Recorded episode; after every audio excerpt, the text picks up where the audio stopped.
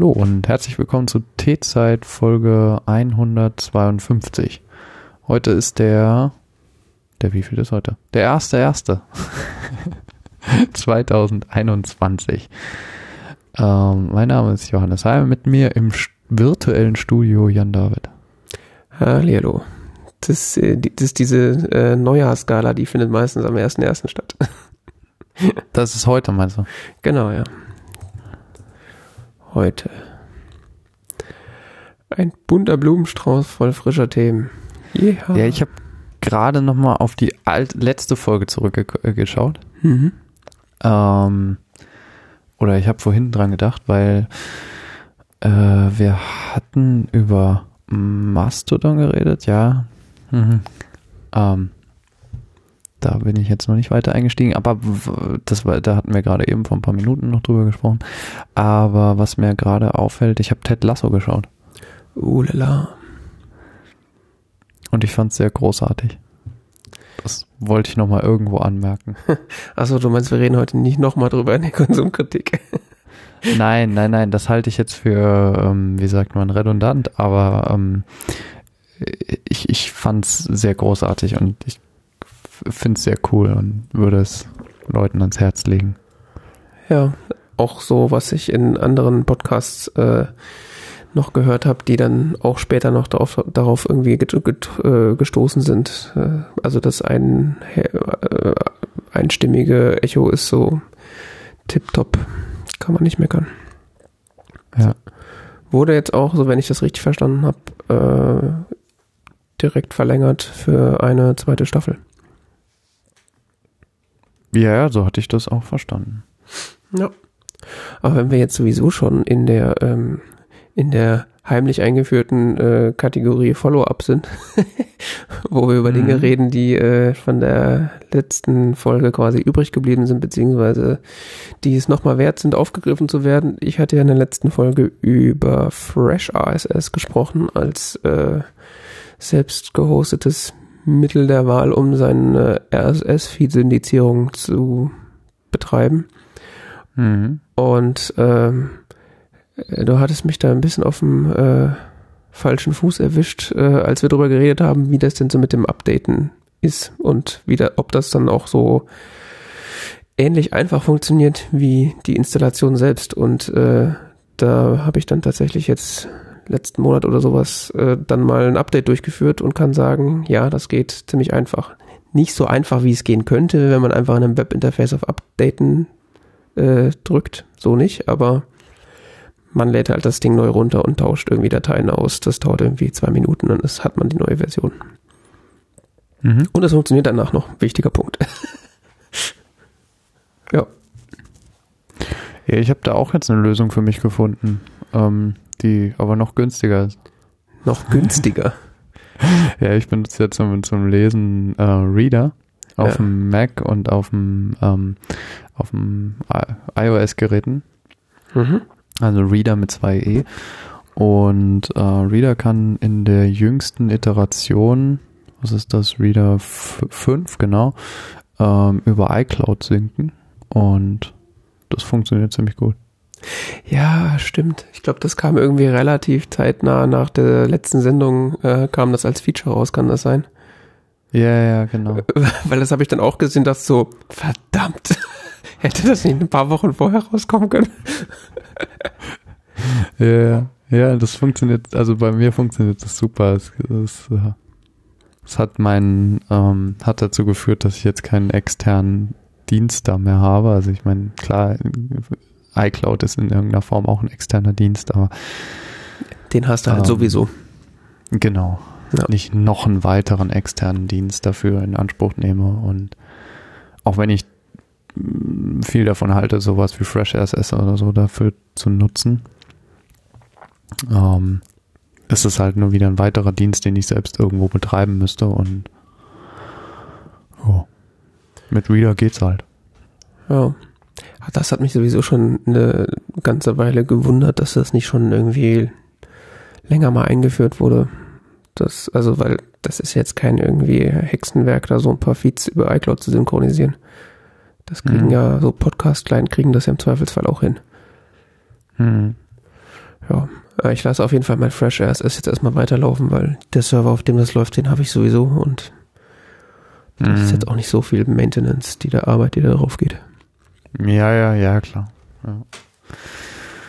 ja, du hast da ja so eine, so eine eigene Umgebung, die ja abgesichert ist und so, ja. Ähm, cool.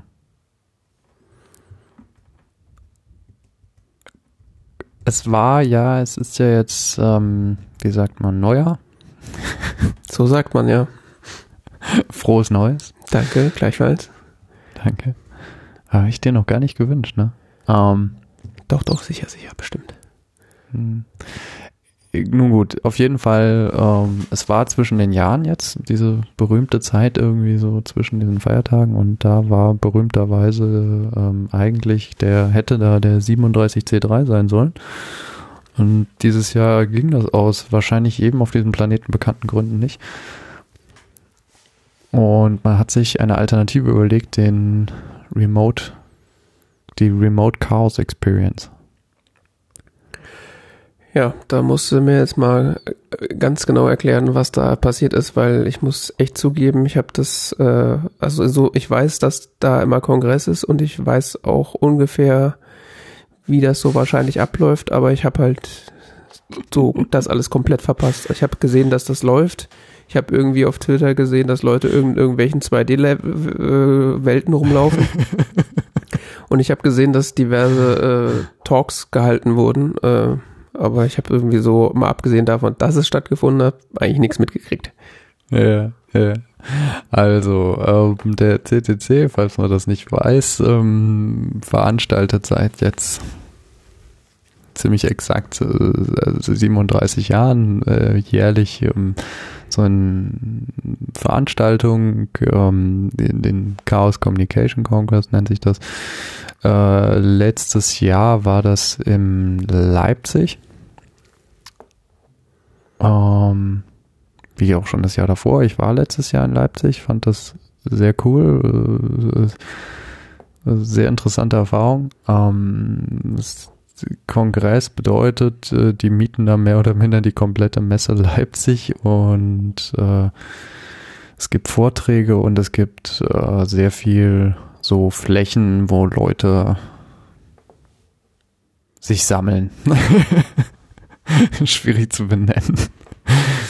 Und, ähm, und Bars und viel Kommunikation und viel, äh, viel Menschen und viel Zusammensein und ähm, viele interessante Vorträge und viel, viel, viele, viele Dinge zu sehen.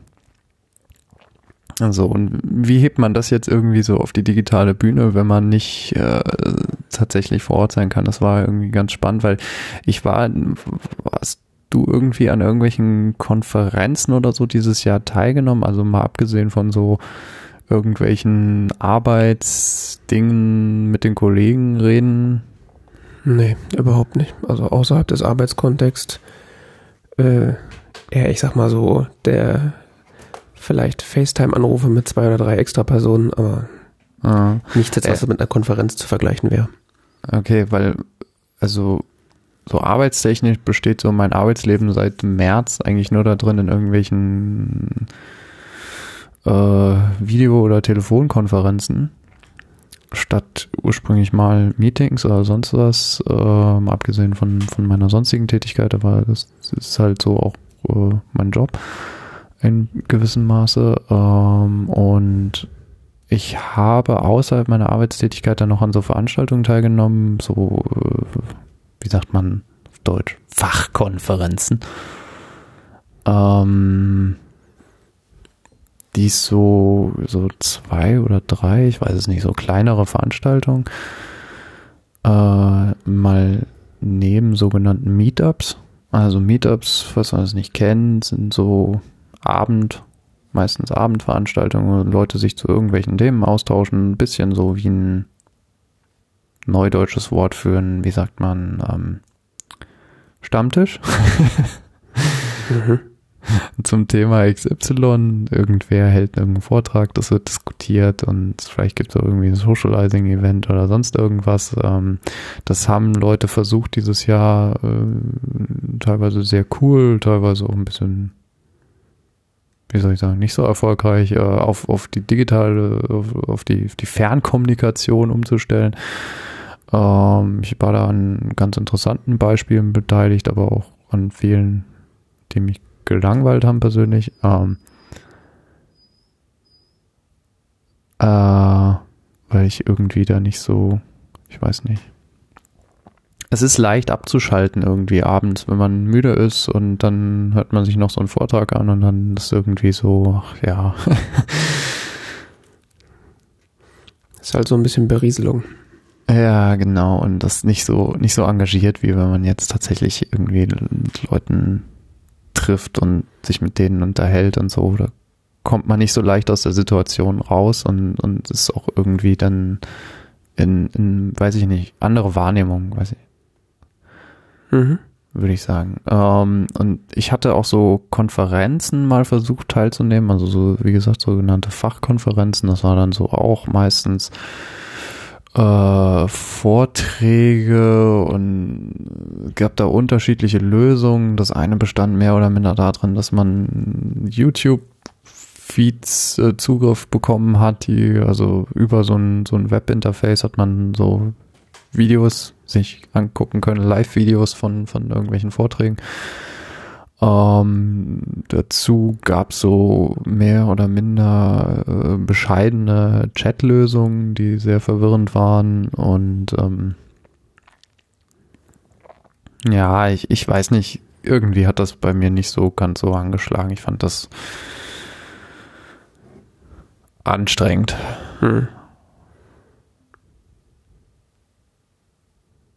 weil irgendwie auch, ja, teilweise auch so Termin nicht gelegt, weil irgendwie so, weiß ich nicht, an so einem Freitag oder so, man denkt sich, man nimmt sich frei für diese Veranstaltung, aber dann tut man es ja irgendwie doch nicht, weil es ja digital und ne, kann man ja so nebenbei vielleicht mal reinhören oder sonst was. ja, es funktioniert nicht. Oder, also bei mir zumindest nicht. Ähm, oder man könnte, ähm, oder es ist dann am Samstag, aber so wirklich, wie gesagt, die, die, die, ähm, die Kommunikationsplattformen waren irgendwie nicht so da. Die, das, das, für mich ist da kein, kein Gefühl von, von Gemeinschaft entstanden. Und äh, also dieses, diese, verstehst du, diese, diese gemeinschaftliche Erfahrung von, von einer Veranstaltung. Man, man ist vielleicht so einen ganzen Tag auf so einer Veranstaltung mit weiß ich nicht, irgendwas zwischen 30 und ein paar hundert anderen Menschen und man hat irgendwie so ein so das Gefühl einer gemeinsamen Erfahrung. Mhm. Und äh, wenn man abends mit Leuten spricht oder sowas, dann hat man so äh, äh, so Erfahrungsaustausch über die Veranstaltung da und es entsteht so irgendwie so ein, so ein, hier, wir haben hier eine gemeinsame Erfahrung gemacht, die teilen wir miteinander. Und so dieses, dieses Community-Erlebnis, das, das haben, haben die Veranstaltungen, die ich dieses Jahr besucht habe, nicht so rübergebracht. Also fand ich das irgendwie so ein bisschen langweilig im Sinne von, ähm, die Vorträge oder so waren teilweise vielleicht ganz interessant oder sowas, da kann man was lernen, aber es ist nicht so dieses, ähm, ja, dieses Gemeinschaftsgefühl entstanden. Und jetzt war eben, war ich sehr gespannt auf den, auf diese Remote Chaos Experience, nämlich diesen Versuch, diesen, diesen riesigen Kongress mit letztes Jahr 17.000 Teilnehmern ungefähr, zu übertragen auf eine digitale Welt, weil das war, das war voll letztes Jahr. Also da war wirklich Menschen und, und Dinge und zu sehen und irgendwie man geht durch diese Eingangstür und man ist irgendwie so ein bisschen in einer anderen Welt. ja, okay. Also es ist, ähm, Kongress ist schon, schon eine ganz besondere Erfahrung, die, wenn einem da, wenn man da irgendwie nahe steht, ich auch nur empfehlen kann, äh, wahrzunehmen, wenn dieser Szene nahesteht. Ähm, es ist äh, auch ganz persönlich eine ganz äh, faszinierende Erfahrung und äh, ich war, war gespannt, ob sie das übertragen kriegen und was es dann gab, war eben ähm, erstmal ein kostenloses Ticket, was, was ich schon sehr spannend fand. Also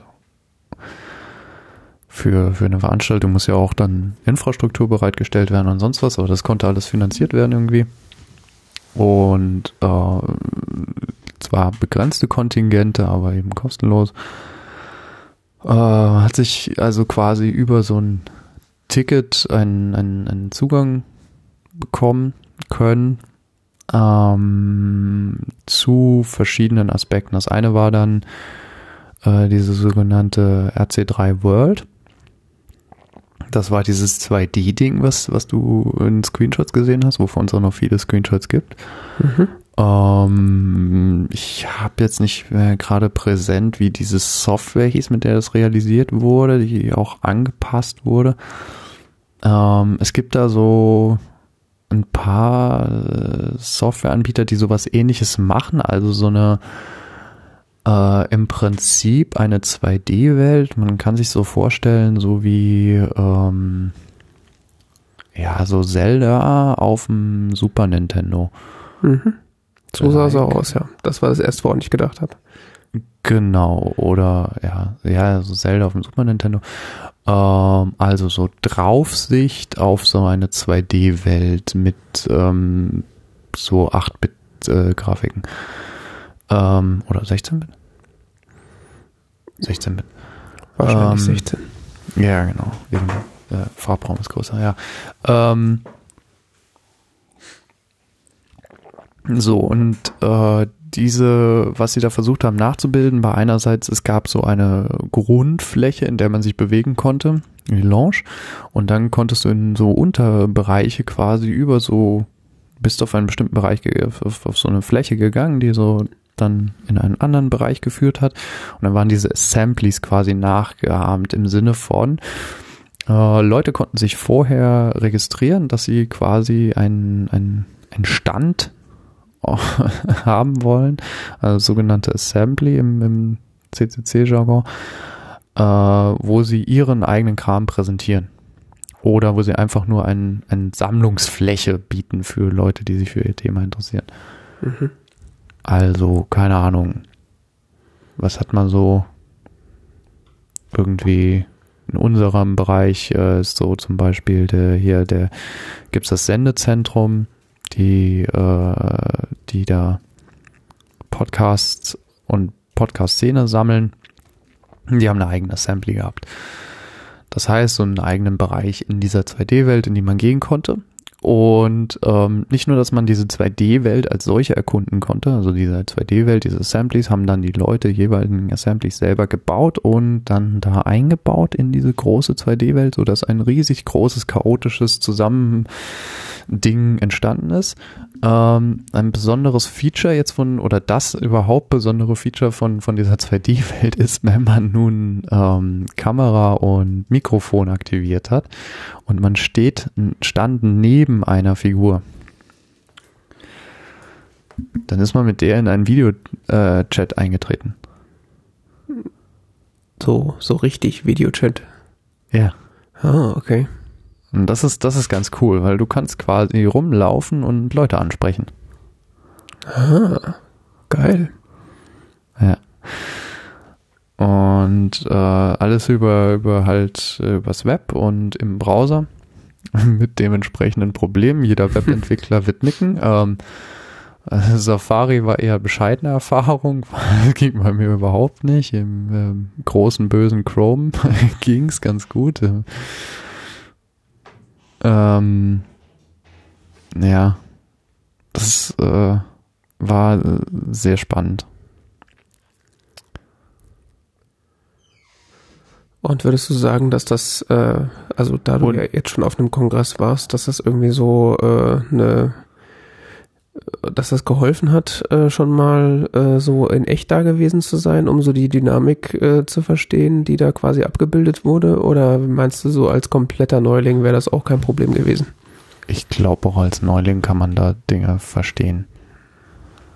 Okay ich glaube, der Kongress als, also als Präsenzveranstaltung ist vielleicht noch ein bisschen,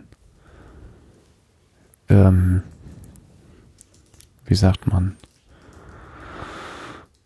überrennt einen dann doch vielleicht noch mehr als jetzt so diese diese Sache. Ähm, was vielleicht so ein bisschen schwierig daran war, ist so, wie kommt man jetzt noch mehr in dieses Kongress-Feeling rein? Ähm, parallel dazu gab es natürlich die Vorträge. Mhm. Ähm, die Vorträge wurden gestreamt. Da gab es einerseits äh, zwei, drei, zwei, zwei äh, offizielle, ähm, wie sagt man dazu? Ähm, zwei Streams, zwei, ähm, gibt es auch einen Namen für? Ja, zwei, zwei äh, Programme halt, vom, die von einem zentralen Content-Team kuratiert wurden. Des Weiteren äh, noch eine weitere Anzahl, äh, eine ganze Hand, Handvoll bis noch mehr ähm, weiterer Kanäle von anderen Institutionen aus dem Chaos-Umfeld, die auch äh, solche Streams angeboten haben. Alles gesammelt auf mediaccc.de. Mhm. Beziehungsweise äh, in meinem Fall auch sehr bequem erreichbar über die passende iOS-App. iOS und Apple TV App vor allen Dingen. Ja, genau. Einen Vortrag habe ich auch auf dem Apple TV geguckt.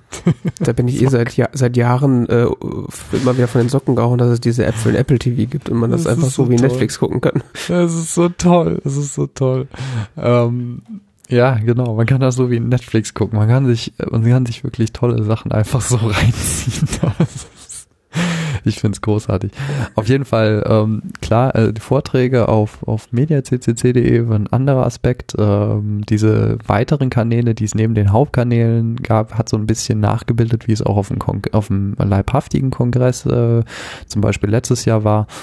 Ähm, es gab die, gab letztes Jahr die Hauptbühnen die vom CC, äh, die quasi von einem zentralen Komitee äh, bespielt wurden oder de deren Inhalt von einem zentralen Komitee gesteuert wurden. Und ähm, daneben gibt's von verschiedenen Institutionen aus dem Chaosumfeld halt auch noch kleinere Bühnen in verschiedenen Formaten, also Chaos West zum Beispiel oder Wikipacker heißen die, ähm, die halt so ihre eigenen äh, kleinen Bühnen dann hatten und die hatten jetzt äh, dieses Jahr ihr eigenes äh, Programm dazu, so dass das Programm wirklich sehr groß und sehr bunt war äh, an Vorträgen, Diskussionen gab es auch welche und so weiter. So.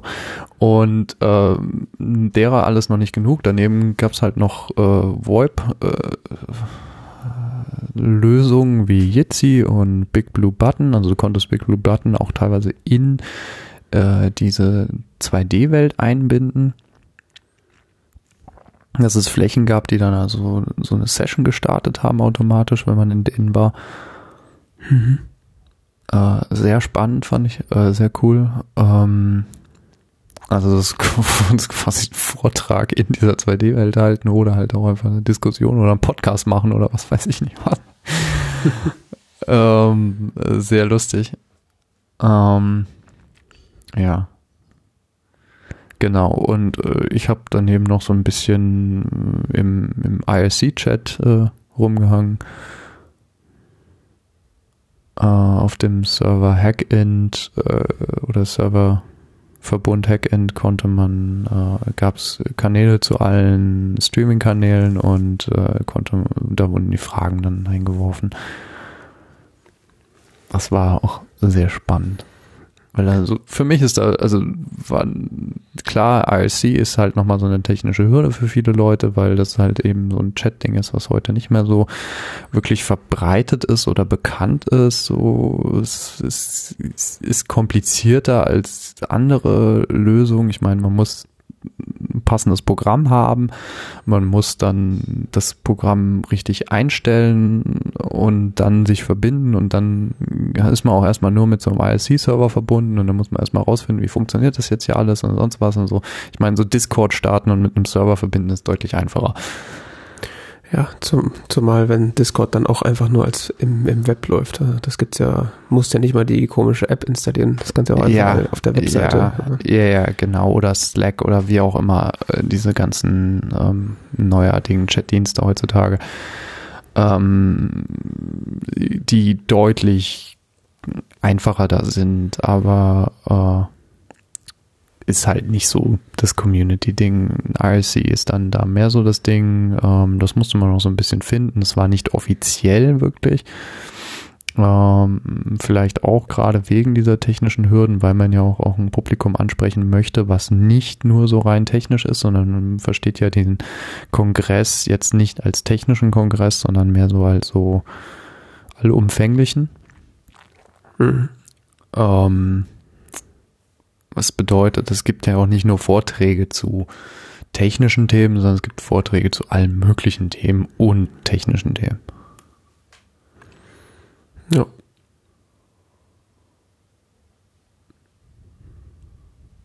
Genau. Ähm, für mich war es eine andere Erfahrung als letztes Jahr in Leipzig. Eine ganz andere Erfahrung, aber es hat auch ähnliche Gefühle hervorgerufen. Nein, also ich, ich fand's, ich fand's, äh, es war deutlich mehr eine Community-Erfahrung, weil auch, ich weiß nicht, auf mehr Kanälen da Lärm war, der in die Richtung ging. Ja, das klingt erstaunlich äh, gut. Also äh, so ich, der als derjenige, der jetzt quasi weder dran teilgenommen hat, äh, noch schon mal auf einem Kongress war, äh, klingt auf jeden Fall interessant und äh, gerade dieses 2D, dieser 2D-Nachbau sozusagen von einer, von einem echten Kongress und die Integration und Realisation von äh, irgendwie selbststartendem Videochat und solchen Geschichten, das äh, klingt extrem äh, vielversprechend. Ich, ich fand das, ich fand das sehr, sehr beeindruckend. Ähm, vor allem, wenn man bedenkt, das ist ein reines mehr oder minder reines, also Hobbyprojekt hier. Also wir, wir reden hier von Menschen, die, die das freiwillig tun, die das ähm, größtenteils neben ihrem sonstigen Leben tun. Und äh, klar, es hat nicht vom Minute eins alles perfekt funktioniert. Das, äh, diese 2D-Welt war am ersten Tag ziemlich buggy. Mhm. Ähm, ist teilweise überhaupt nicht reingegangen. Am zweiten Tag war sie aber dann wirklich relativ stabil.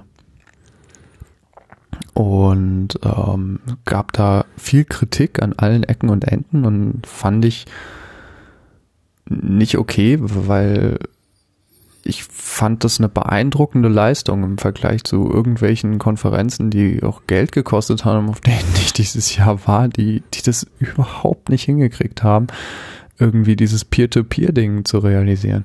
Hm.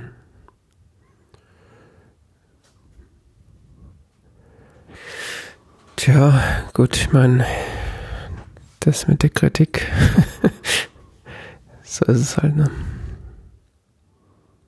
Ja, also irgendwo habe ich gelesen, es ist relativ einfach zu kritisieren, wenn man nicht beteiligt ist, aber Ich, ja. Ich fand das dieses Jahr also wirklich eine beeindruckende Leistung. Ähm, auch, auch die, dass die Streams größtenteils wirklich funktioniert haben. Okay, dann ist mal beim einen im Stream-Dump jetzt irgendwie äh, der, äh, der Ton asynchron oder es ist teilweise mal was abgebrochen hier und da oder sonst was, aber wie gesagt, ich habe dieses Jahr viel, viel Schlimmeres gesehen. Ja, auf, ich, auf der anderen Seite, ich meine, äh, das kann aber dann auch wahrscheinlich auch nur an irgendwie gurkigem Heiminternet liegen. Also ja, natürlich. Äh, weil ansonsten ist halt so die alles, was ich bisher so von den Streams und den Vorträgen so aus den Jahren davor mitbekommen habe, war das ja äh, rocksolide. Also in, in früheren Jahren wurden die Vorträge auch gestreamt und da habe ich teilweise live zugeguckt in einer Qualität, wo ich dachte so, wow. Also das ist unglaublich professionell und teilweise auch schon, was man vielleicht als Kritik anbringen konnte, ist so der Kongress, also der, der, der Leibhaftige, der ist ähm, teilweise schon fast zu professionell. Der leibliche Kongress. Ja, ja, ist schon fast schon schon so effizient geworden, dass, dass es teilweise zu professionell ist oder zu professionell wirkt im Sinne von, dass, dass, dass so ein, so der Eindruck entsteht, das ist so eine, so eine Veranstaltung, die nicht quasi durch die Beteiligung aller lebt, sondern irgendwie dadurch, dass man das quasi, man, man nimmt da teil und nimmt eine, Dienstleistung in Anspruch und ist nicht irgendwie so, weiß nicht, sowas selbst, nimmt dann sowas selbst gebautem teil, sondern ähm, ja. Das ist so ein Diskurs, der da geführt wird. Und ich, ich fand, dass äh, dieses Jahr hat so diesen, diesen Diskurs mal wieder so ein bisschen aufgewirbelt, ähm, dass halt in dieser 2D-Welt und sonst was, dass nicht alles perfekt funktioniert hat, aber erschreckend viel funktioniert hat. also ich meine, so ein umfangreiches Programm da zu realisieren und sonst was, das schon. Ja, und das noch in Browser. Also das, äh, das geht mir in den Kopf nicht rein, dass da auch was funktioniert hat. Ja, das war auch sowas. Ich dachte so, muss ich jetzt einen Client runterladen oder wie funktioniert das? Wie so, also, ja, choose your character. Wie, wie, der geht jetzt hier im Browser. Wo ist der Download-Button? Was ist hier los? ich dachte, ich muss jetzt erstmal so noch 15 Bibliotheken runterladen, das dann kompilieren und dann. genau, kann, kannst du bei Homebrew runterladen. ja, genau. hm. Nee, also leider, also was man auch sagen muss, so eine 2D-Welt ist natürlich dann auch deutlich weniger barrierefrei, also als vielleicht der normale Kongress. Das ist vielleicht noch so ein Punkt, also Browser hin oder her. Ähm, es ist halt ein Tool, was, was darauf setzt, dass du äh, sehen kannst hm. und dass du Tastatur bedienen kannst. Ja, und dass sie dieses Konzept von 2D-Männchen durch irgendwelche Level steuern irgendwie, dass du das schon mal so gesehen oder gemacht hast. Mm, ja, ja, genau. Das, das kommt auch noch hinzu, ja, dass, dass man dieses Konzept versteht und äh, damit klarkommt und natürlich, was ich auch, was meine Beobachtung halt so war bei diesen ganzen Konferenzen dieses Jahr und jetzt auch bei dem, es, es gibt halt die, die, die technischen Bruchstellen sind halt einfach viel mehr, wenn man, man hat äh, quasi jeder Teilnehmer hat halt seinen eigenen Computer, seine eigene äh, Umgebung zu Hause, dann die Leitung quasi zum zentralen Server und ähm, das sind einfach so viele Stellen, an denen Dinge kaputt gehen können, die, die wir so in unserem normalen Interaktionen nicht haben. Wenn ich jetzt dir gegenüberstehe und mit dir spreche, habe ich, hab ich dieses, dieses fragile technische Ding zwischen uns nicht, um mit dir zu kommunizieren. Und ähm, ich habe das in meinem beruflichen Umfeld sehr viel auch. Ich habe mit sehr vielen unterschiedlichen Leuten zu tun und ähm, die auch in unterschiedlichen, ähm, die selber auf unterschied sehr unterschiedlichen technologischen Bildungsniveaus sind und auch im unterschiedlich technisch, logisch, persönlich ausgestattet sind. Und äh,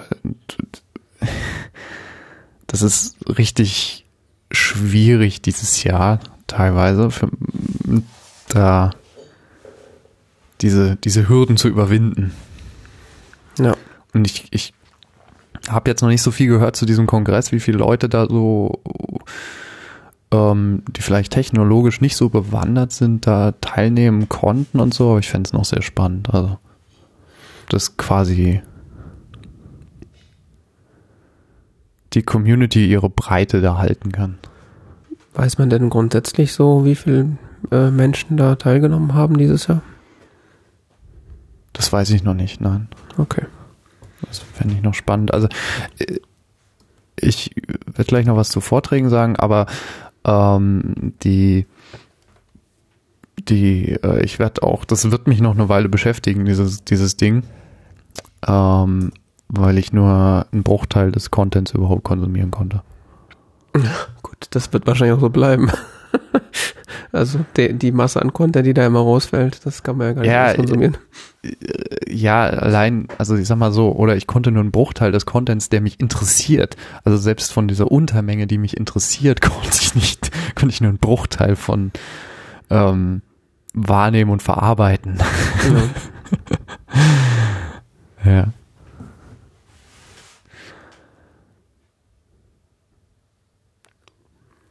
Genau.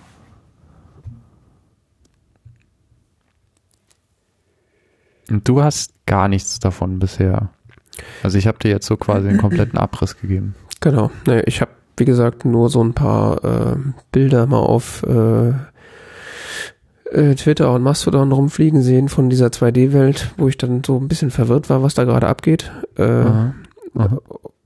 Hab mir aber dann schon irgendwie gedacht, dass da wahrscheinlich so eine Art, also der Kongress quasi in 2D nachgebaut wurde, aber habe das quasi jetzt auch erst von dir bestätigt bekommen. Und äh, ja, keine Ahnung, irgendwelche Leute, die dann erzählt haben, dass sie sich irgendwie auf dem Klo getroffen haben oder so Scherze, wo ich dachte, was, was, was, was, was ist passiert?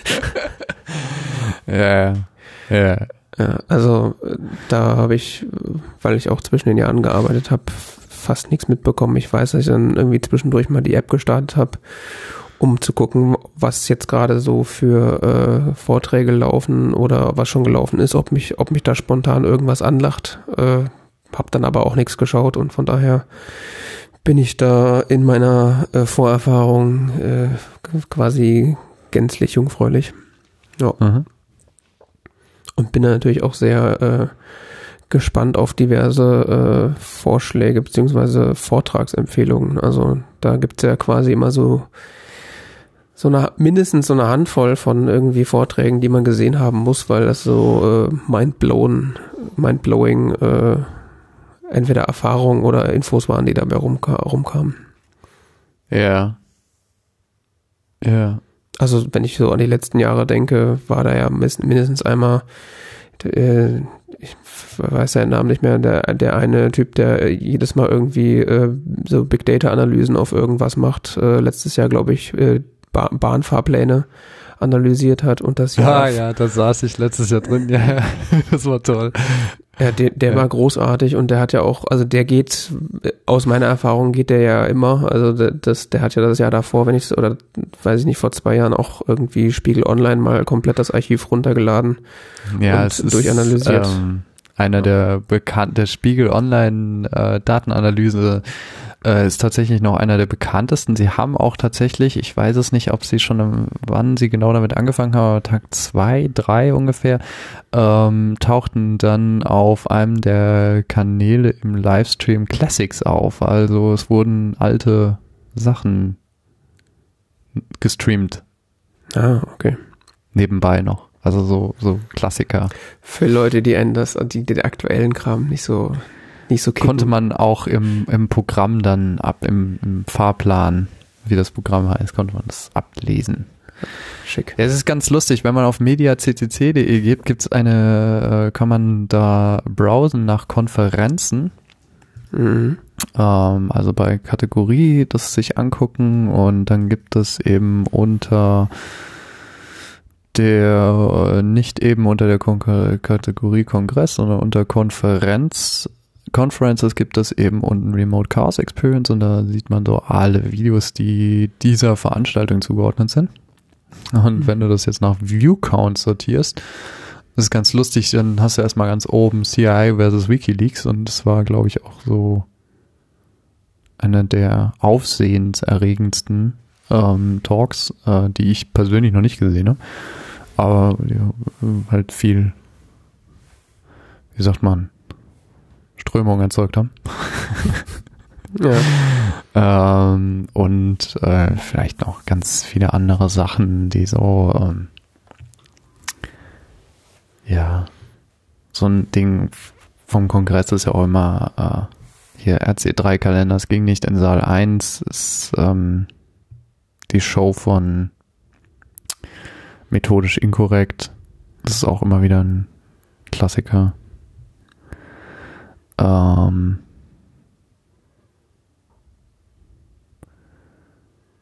oder zumindest sprechen sie darüber.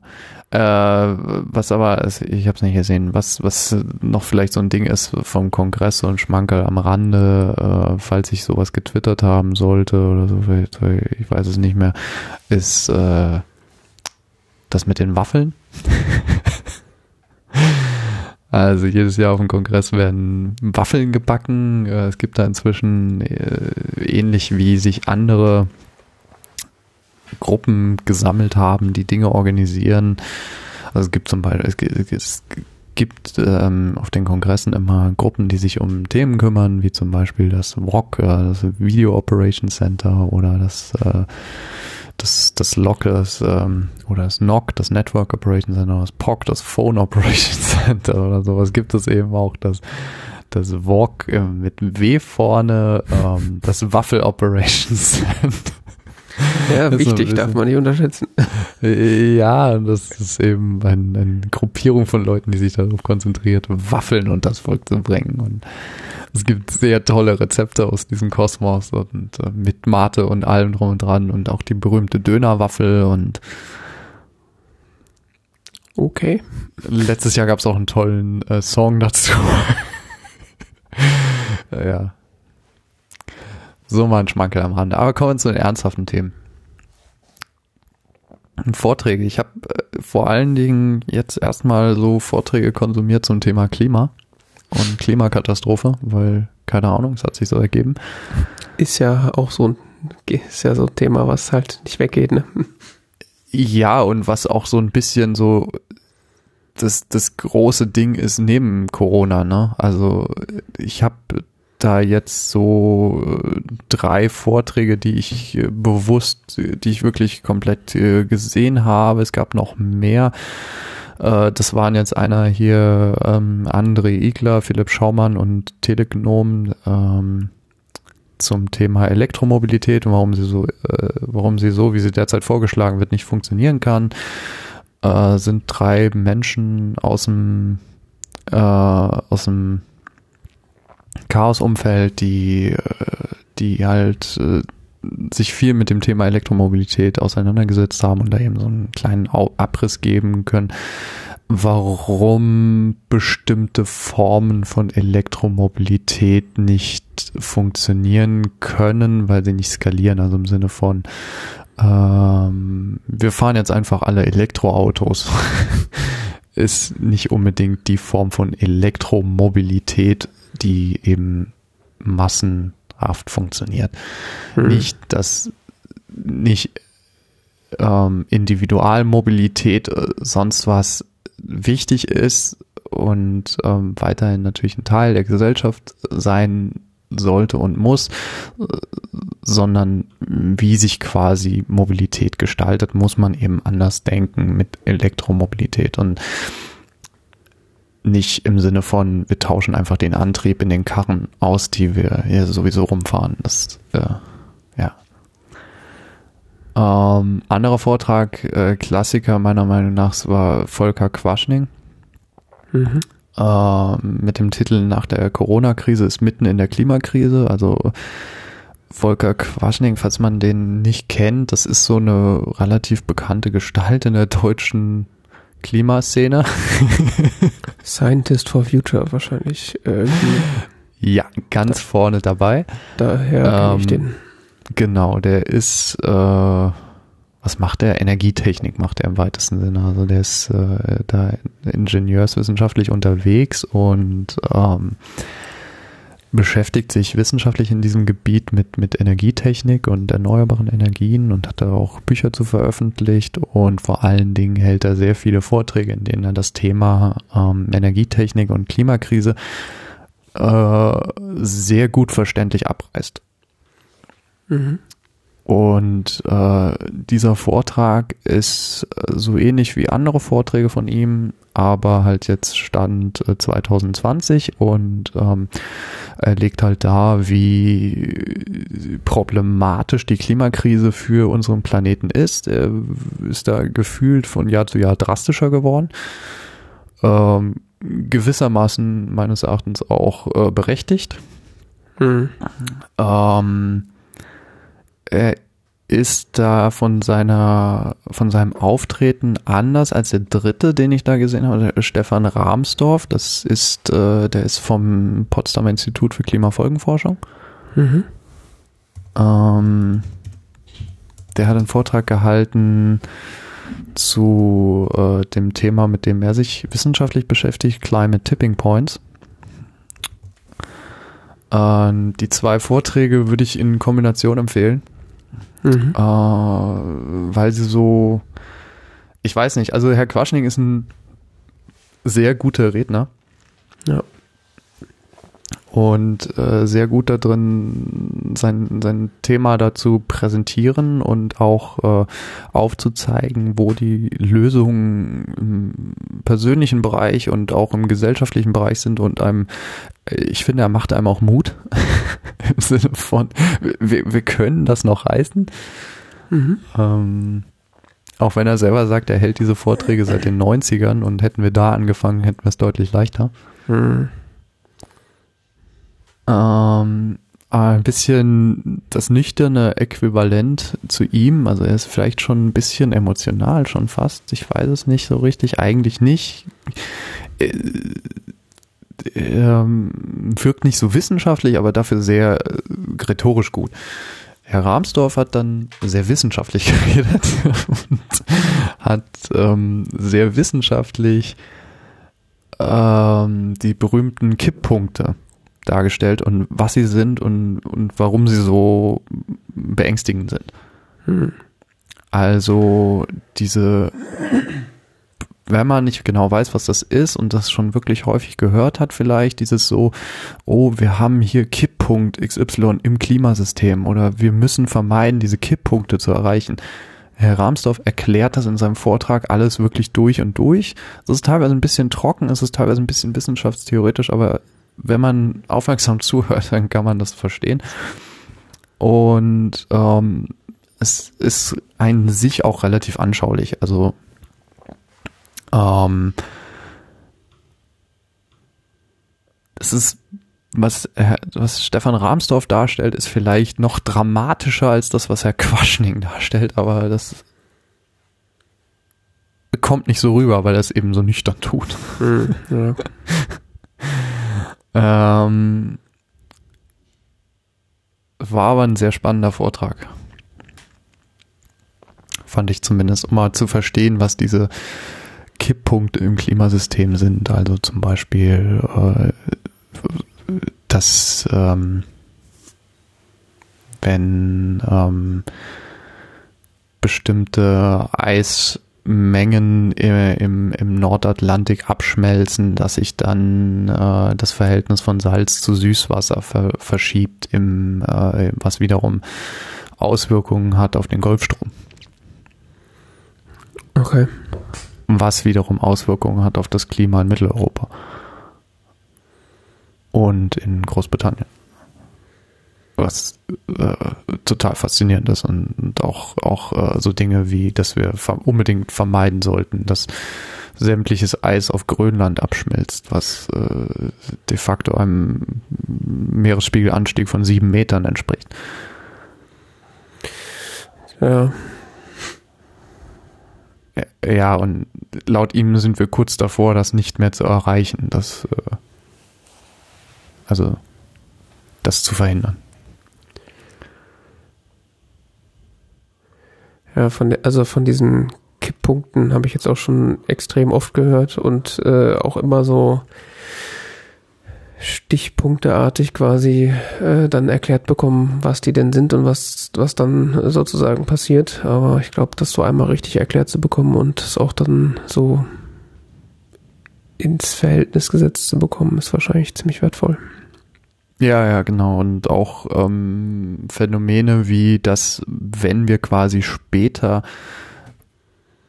anfangen, die, den, den global klimaneutral zu werden, müssen wir es früher werden. Also der, der, der Zeitraum, den wir haben, um das umzusetzen, wird immer kürzer, weil wir quasi schneller fertig werden müssen. Hm. Das heißt, wenn wir jetzt anfangen, haben wir eventuell noch bis 2045 Zeit oder so, um den Prozess abzuschließen. Wenn wir aber erst in zehn Jahren anfangen, haben wir fünf Jahre weniger. Ja. Also im Sinne von Anfang, im Sinne von äh, CO2-Emissionen gehen global runter. Das im Sinne von Anfang. Mhm. Man geht ja davon aus, dass nach diesem Jahr die CO2-Emissionen wieder weiter steigen. Ja.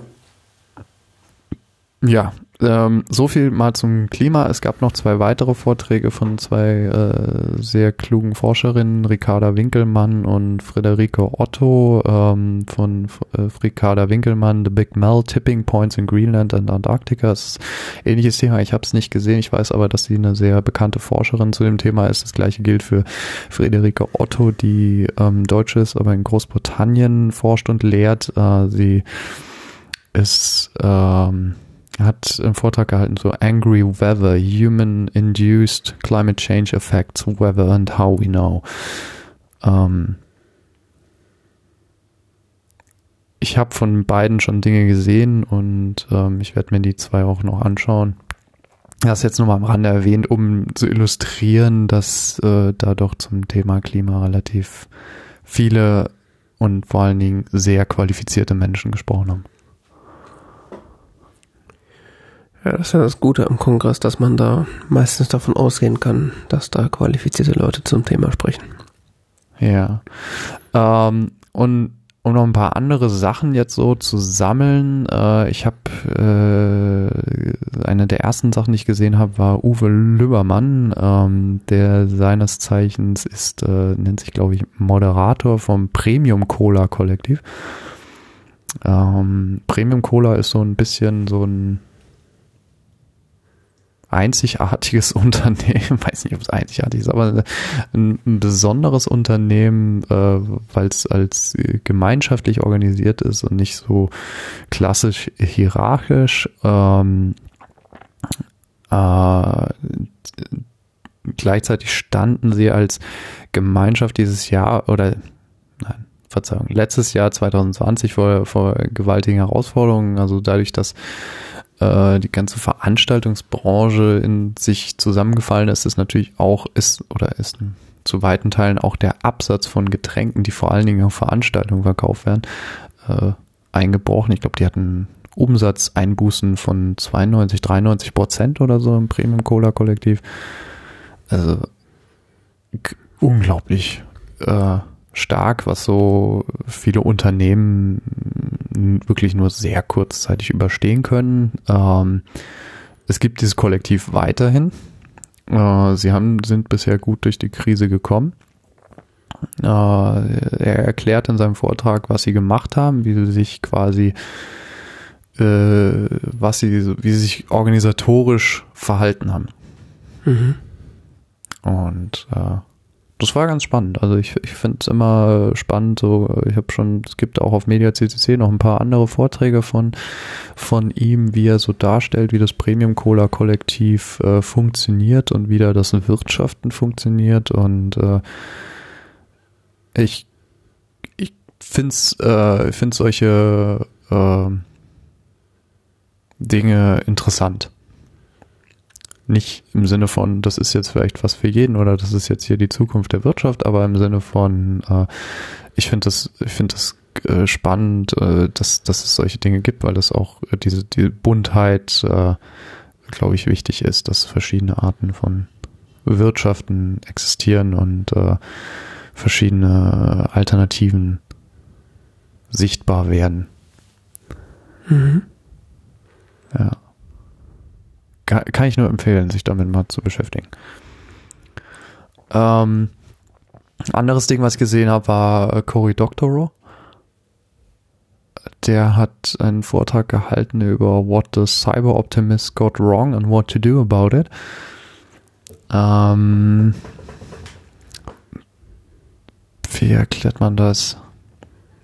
Ähm, Cyber Optimist, also dieses Ding mit, äh, wir geben allen Internet und freien Zugang zum Internet und dann wird die Welt gut.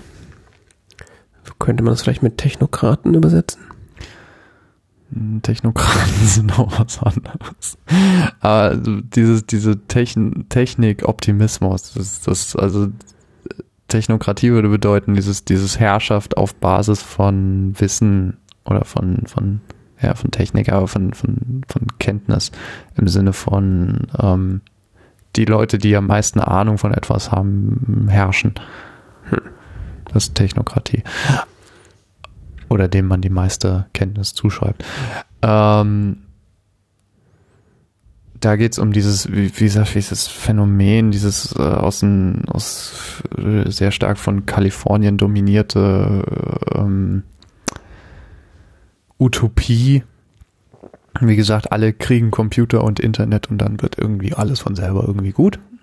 Hm.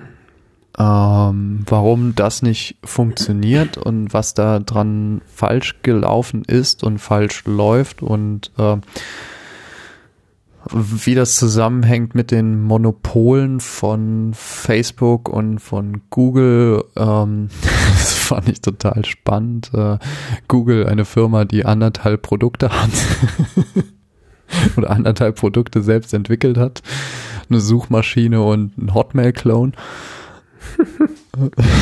das war eine tolle Zusammenfassung. Stimmt, ja. Ja. Das, wo man so alles anderes, alles anderes aufgekauft. Aufgekauft oder nicht mehr existent. Nach was? Ja, genau. Und das, das war so ein, ein Punkt zum Beispiel aus seinem Vortrag, der, äh, wo es eben dann um, um diese Monopol-Ding geht und, und dass diese Monopole eben dieses, dieses utopische Bild zerstören und dass das damals aber auch schon, dass das schon in den 90ern so ein bisschen vorangelegt war und auch schon existierte. Ähm, und naja, was, was, wie diese Monopole, die jetzt auch momentan ja immer mehr in den Fokus rücken, dieses Monopol von, von Google, von Facebook und so, ähm, wie schadhaft die sind, wie problematisch die sind ähm, und wie, wie schädlich vor allen Dingen auch für die Demokratie und so weiter die sind. Ähm, äh, darum geht es in diesem Vortrag und äh, what to do about it. Sehr interessant.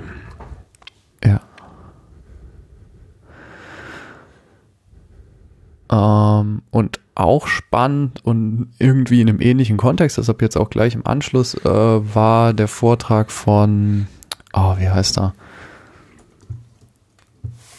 Ich habe es nicht dazu geschrieben. Deshalb muss ich es kurz suchen. Arne Vogelgesang. Ähm, This is not a game, eine kurze Geschichte von Q als Mindfuck-Spiel. Äh, Arne Vogelgesang hat letztes Jahr schon einen Vortrag gehalten, da ging es um rechte Netze im, im Netz. Ähm, und solche Strukturen und wie sie sich eben, ich, ich, ich krieg's nicht mehr zusammen. Auf jeden Fall dieses Jahr ein Vortrag über Q und Verschwörungstheorien rund um Q. Also Q as in QAnon. Genau. Hm. Ähm, wie dieses, wie das quasi, also was er macht, ist quasi eine Erzählung zu schaffen, weil er auch sagt, dass es äh, Erzählungen formen unsere Wahrnehmung von Realität. Und er geht da äh, medienwissenschaftlich, äh, politikwissenschaftlich ran, so würde ich mal so ungefähr das klassifizieren, äh, und analysiert QAnon und diese Bewegung oder sonst was. Er, er packt die in eine Art ähm, Erzählung von als oder als äh, wie soll man sagen, als, ähm, als, als Lab, als ähm, Rollenspiel. Okay. Und das ist äh, klar, es sind nicht alle, die daran teilhaben, die quasi das als Rollenspiel begreifen, natürlich nicht, aber man kann das als, als Phänomen so interpretieren. Und das ist ein, ist ein, ich fand das einen total faszinierenden Blick auf dieses Phänomen und ähm, ein, ein, ein sehr faszinierend und, und, und sehr gut ausgearbeiteten Vortrag. Also, Den, den hast du jetzt schon gesehen? ja, ja, ja.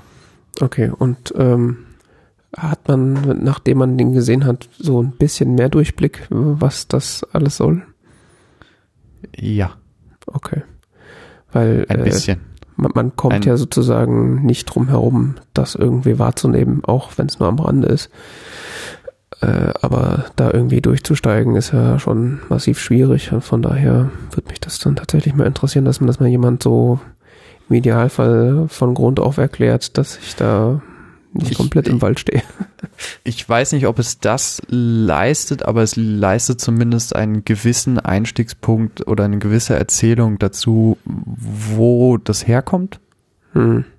QAnon, also er erzählt so quasi die Entstehungsgeschichte Ja, das von das diesem meine ich, Phänomen und wie das dann quasi sich entwickelt hat. Sehr, sehr grob. Ja, ja ich meine, verstehen kann man das alles natürlich nicht, weil das sind und bleiben ja Bekloppte. Also, ne? Aber wo es halt Ja. herkommt, äh, ist natürlich dann interessant und wie sowas zustande kommt. Ja, nicht, ja, das ist gar, kann man gar nicht mal so eindeutig sagen. Also im Sinne von ähm, Menschen entscheiden sich daran zu glauben oder missbrauchen dieses Phänomen, um andere Menschen zu manipulieren. Hm. Ähm, Wie jede gute Sekte halt.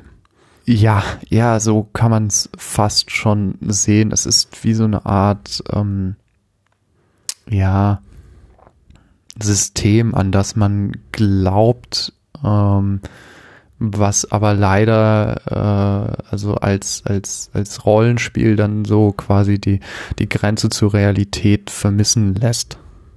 Die existiert halt nicht mehr so dieses klare Abgrenzung, das ist jetzt hier Spiel und das ist Realität und das ja ähm, es ist spannend. Okay. Ich, ich habe keine Ahnung von diesem QAnon-Kram bis, also wirklich, ich würde auch nur sagen, ich habe diesen Vortrag gesehen, ich habe vielleicht noch mal anderen zwei, drei Vorträge irgendwo gesehen. Äh, es gibt da einen Amerikaner, den ich sehr empfehlen könnte, dessen Namen mir jetzt gerade nicht präsent ist, äh, der da einen ganzen Film zugemacht hat, auch in der New York Times gefeatured wurde. Müsste ich mal raussuchen. Ja. Aber als deutschsprachiger Einstieg ist, ist dieser Vortrag vielleicht ganz, ganz spannend. Weil Deutschland äh, ist die größte nicht-amerikanische Q-Community. Say what?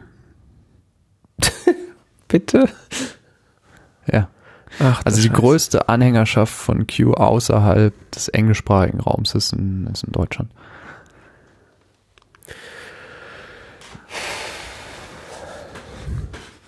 Ja, es ist erschreckend, ich weiß. Dem Allmann kann man euch jeden Scheiß erzählen. Ja. Traumhaft. Da schlafe ich heute Nacht gleich viel besser.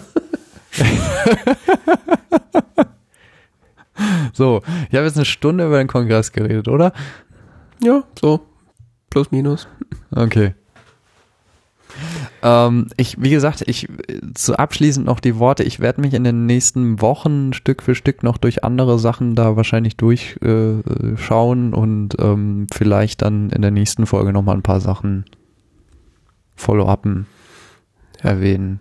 Das Keine Ahnung. ist sehr gut, ja. Und wahrscheinlich kommen jetzt ja auch dann die nächsten Tage und Wochen dann diverse Podcasts äh, noch von anderen äh, Ja, Creatoren, wie es so schön heißt, heraus. Ja, ja, ja, ja, ja, ja, ja, natürlich. Also die Freakshow ist ja da meistens auch ein ziemlich guter Anlaufpunkt für das, das äh, würde ich auch sagen. und so. Ja, ja.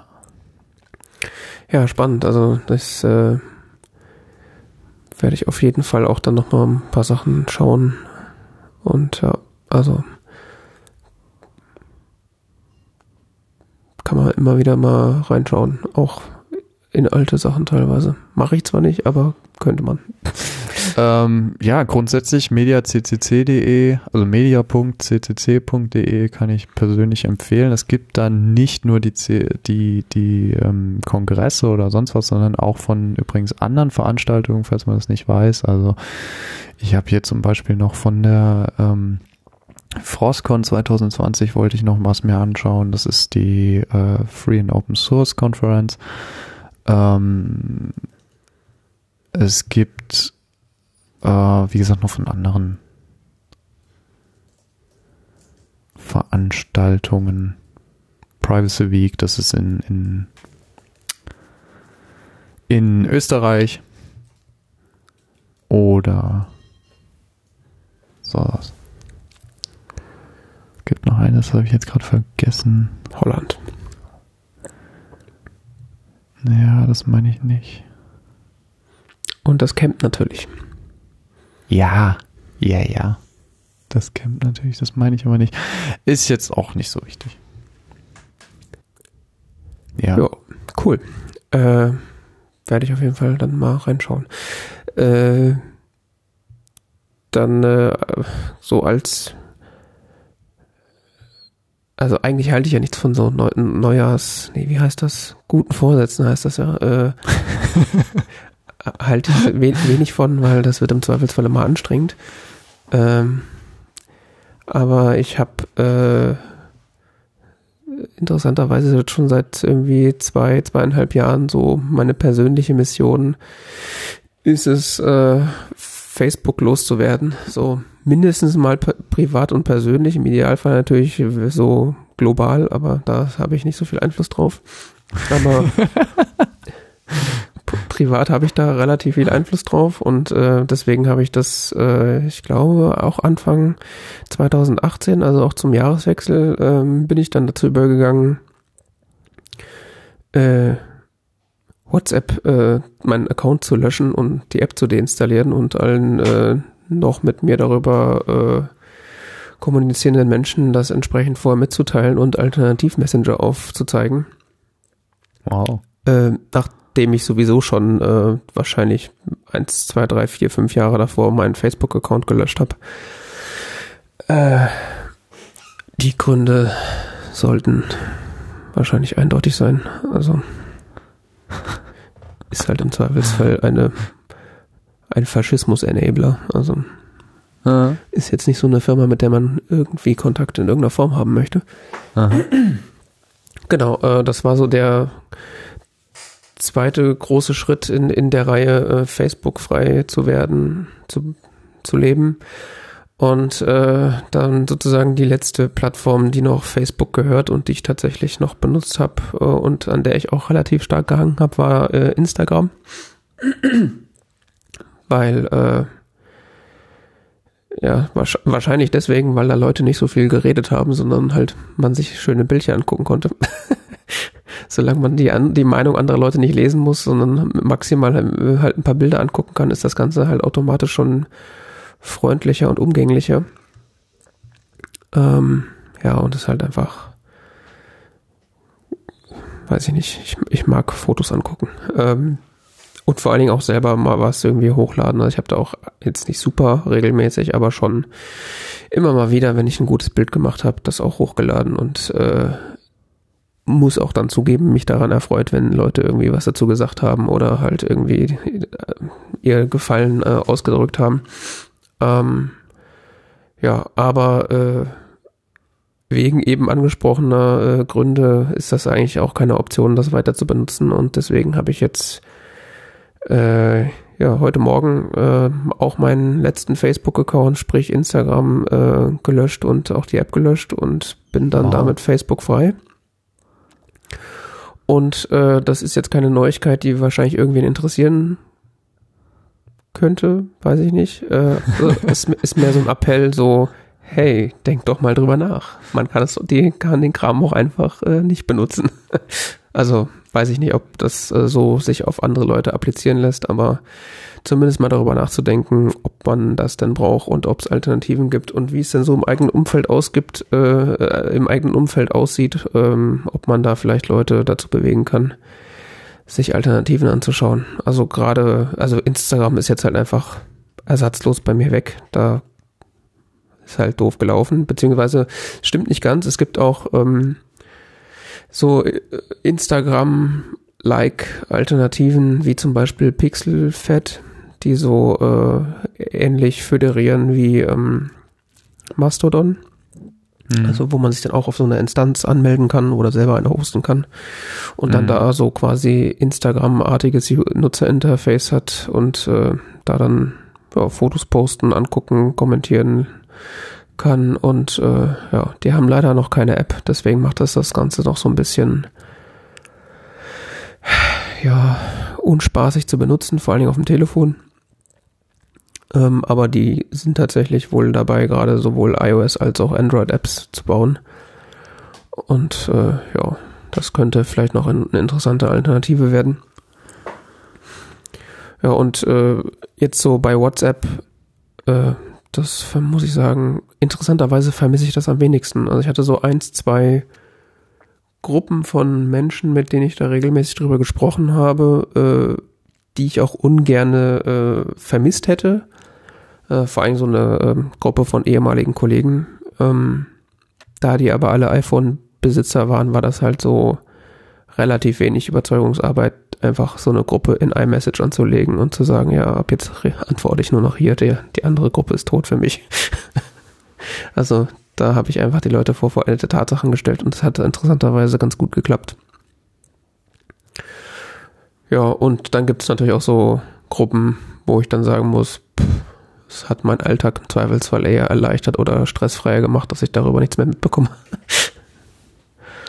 ja, von daher kann ich Spannend. empfehlen, das mal so auszuprobieren oder drüber nachzudenken, ob das vielleicht geht, so, weil ich sag mal, so vom Feature-Set ist äh, Signal, würde ich sagen, en par mit äh, WhatsApp. Also das kann jetzt auch diesen ganzen Sprachnachrichten schmunz und was man halt so vielleicht haben will oder auch nicht. Ich ja. will das alles nicht haben, aber. ja, aber andere ähm, Leute, mit denen du redest vielleicht. Ja, ja, ich weiß. Das es sind okay. ja immer die anderen ähm, das Problem. ja, ja, ja, ist auch völlig okay. Ähm, ich, ich hab's nicht. Ich, ich weiß nicht, ich habe noch so einen Account bei WhatsApp, aber ich werde den nicht los. Also. Also ich habe WhatsApp und naja. Ich habe halt so viele Kontakte, die, die nur WhatsApp haben. Warum auch immer. Ja, das ist auch irgendwie so ein, so ein Ding für Leute, wenn man denen sagt, hey, installiere doch mal diesen Messenger, der kann das gleiche und du kannst ihn einfach drauf haben und dann kann ich dich darüber theoretisch erreichen. Nee, mach das doch lieber über WhatsApp. Das ist irgendwie so, das ist für Leute ein Problem, dass wenn nicht alle ihre Kommunikation über eine App stattfindet. Warum auch immer. Ja, es verunsichert wahrscheinlich und es ist, ähm, kommt drauf an, wie kompetent du im Umgang mit deinen Geräten bist. Ne? Ja, klar. Ich meine, wenn man natürlich in der Facebook und in der WhatsApp-App lebt, dann ja, eben. ist es dann schwierig, ja. Ja, mit, mit Anstoß natürlich für den, äh, für das äh, Verlassen von Facebooks Plattform ist natürlich auch, dass äh, sie ja jetzt entgegen eigener Aussagen äh, langfristig planen oder in den USA es glaube ich auch schon machen und in Europa das natürlich auch vorantreiben, dass äh, die entsprechenden Plattformen Interkommunikation äh, erlauben. Also, dass du quasi Leute auf WhatsApp mit Instagram anschreiben kannst und so Geschichten. Das war natürlich auch ein Grund, weil ich meine, wenn ich mir schon WhatsApp äh, WhatsApp loswerde und dann mir durch die Hintertür das über Instagram wieder eintrete, ist natürlich auch dumm. Ja. Spannend. So viel äh, zum einen Krebsgeschwür, dann äh, zum anderen Flash ist endlich tot. Dieses äh, diese wandelnde Sicherheitslücke, die uns die letzten 25 Jahre begleitet hat, oder manche zumindest. So, ist auch aber irgendwie auch ein bisschen traurig, ne? Findest du? ja, nee, äh, allen Problemen mit Flash äh, mal äh, beiseite geschoben. Äh, das Großartige an Flash waren ja äh, zu einer Zeit, als es noch nicht anders ging, die äh, die Animationen und die, die Spiele und so weiter, die damit realisiert wurden. Ja, klar, das stimmt. Also ich gebe auch zu, Flash hatte so zwischen 1995 und 2005 eine Daseinsberechtigung. Und, und äh, wie immer, wenn Sachen dann von Adobe gekauft werden, gehen sie halt den Bach runter. Das ist mir nämlich auch aufgefallen, äh, oder ich hatte das schon oh, wieder das vergessen. Das war vorher diese andere Firma, ne? Richtig. Da, als so alle Adobe-Produkte, die irgendwann mal gut waren, waren ja vorher mal von Makromedia. Ah, genau, Makromedia. Ich, ich wusste noch irgendwas mit M, aber ich kam gerade nicht drauf. Genau. Ja. Und eines schönen Tages äh, startet man die App und plötzlich steht da Adobe und allen, alle haben Angst. Äh, Adobe hat immerhin PDF erfunden. Ne? Also. Ja gut, nicht alles ist schlecht, aber... Ja, hast du mal in PDF reingeguckt? nee. Tu es nicht. War mal eine gute Idee und dann kam die Business Bibel. Ja. Ich erinnere mich auch noch, als ich mal irgendeine Version von, von Macromedia Dreamweaver besaß. Da war das auch noch ein interessantes Programm. Jetzt, Ich glaube, äh, gibt's immer noch, oder? ja, ja, ich benutze das auch noch regelmäßig. Echt? Ja, das, äh, Freiwillig? oder? nein, natürlich nicht. Okay. Wer benutzt denn irgendwas von Adobe freiwillig? Das ist ungefähr so wie äh, Leute Ich- benutzen freiwillig irgendwie Microsoft Word, weil, weiß ich nicht. Also zumindest im Arbeitskontext. Ich habe letztens einen Vortrag gehört, sehr begeistert von neuesten Adobe-Features. Aha. Den würde ich ja mal gerne sehen, den Vortrag. irgendeinem Programm, das war äh, arbeitsbezogen. Ah, egal. Ja, also meine, Inf Also- meine äh, Erfahrung der letzten Jahre mit Adobe ist halt so, oh, es gibt eine neue Version von Photoshop. Oh, geil, sie startet jetzt noch langsamer. Und sonst, also hier kann irgendwelche Filter, die mein iPhone in zwei Sekunden automatisch berechnet, kann man jetzt mit 15 Sekunden auf, im Photoshop auch nachbilden. Und Adobe XD, genau. Ja, ja, Das, das war noch ganz, äh, das finden auch manche ganz toll. Die kein Illustrator bedienen können, oder was? Weiß ich nicht, da geht's doch um Web-Apps. Es ist doch so ein bisschen so wie ähm, Ich keine Ahnung. Sketch für, für Ich musste Für- das einmal für was runterladen, um irgendeine, irgendeine Datei aufzumachen. Ich habe hab dann irgendwas rauskopiert und habe schnell wieder zugemacht, weil es so komisch war. Ja, das ist gar nicht mal so schlimm. Äh, Es ist immerhin im Web und wenn du so Webentwickler bist, dann willst du also bestimmte Informationen und die konnte man da dann irgendwie sehr schnell rausziehen. Ähm, haben mir meine Frontendler gesagt, die waren damit sehr glücklich. Ich weiß es nicht. Ja. Wichtig auf jeden Fall, äh, Flash ist ab heute nicht mehr äh, runterladbar und äh, ja, es war ein langer, qualvoller Tod und ich habe äh, nochmal zu, zum Spaß äh, auf howtogeek.com ähm, die Geschichte von Adobe Flash nachgelesen. Ist irgendwie lustig und interessant. Und wie gesagt, ich wusste, hatte das komplett vergessen, dass das ja ursprünglich mal von Macromedia war. Und äh, ja, dann der berühmte Todesstoß äh, mit dem sehr von von Apple dann mit äh, Non-Unterstützung auf dem iPhone und den äh, die äh, die Spitzenbemerkung von Steve Jobs, ja, wenn ihr es in schnell und sicher hinkriegt, dann kommt her, dann bauen wir es ein. Kam halt nie. Ja, wobei das auch, also die, die, die Meistererzählung da ist ja genau wie du sagst, also Apple hat so den Todesstoß dem Sache gegeben. Ist, ich weiß nicht, ich habe auch schon andere Interpretationen gehört, die gesagt haben, so eigentlich, wenn man es technologisch betrachtet hat zu der Zeit, konnte man schon feststellen, dass das keine Zukunft hat in bestimmten Bereichen und das ist vielleicht auch mehr so eine Erzählung war, das als mutig darzustellen, dass sie das nicht tun und es aber an sich die technologisch sinnvolle Entscheidung damals war und halt sehr langfristig gedacht. Na, ich, also ich glaube auch nicht, dass Apple jetzt ihnen den, den finalen Todesstoß gegeben hat. Das war halt so ein, ein Anstoß in so ganz vielen äh, Bewegungen und, Mhm. und Zahnrädchen, was da halt passiert Mhm. ist, dass es dann irgendwann äh, den, äh, nicht mehr not, nötig war. 2007 war es vielleicht sogar wirklich äh, mutig, weil 2007 lief ja alles, was irgendwie Spaß gemacht hat im Internet in Flash. Ähm, aber ich meine, äh, ich, ich weiß gar nicht, ob, die, ob YouTube das äh, selber war. Äh, ich glaube, YouTube hat ja dann für Apple diese YouTube-App auf dem iPhone gebaut. Auf dem originalen iPhone. Weswegen sie ja keinen Flash brauchten.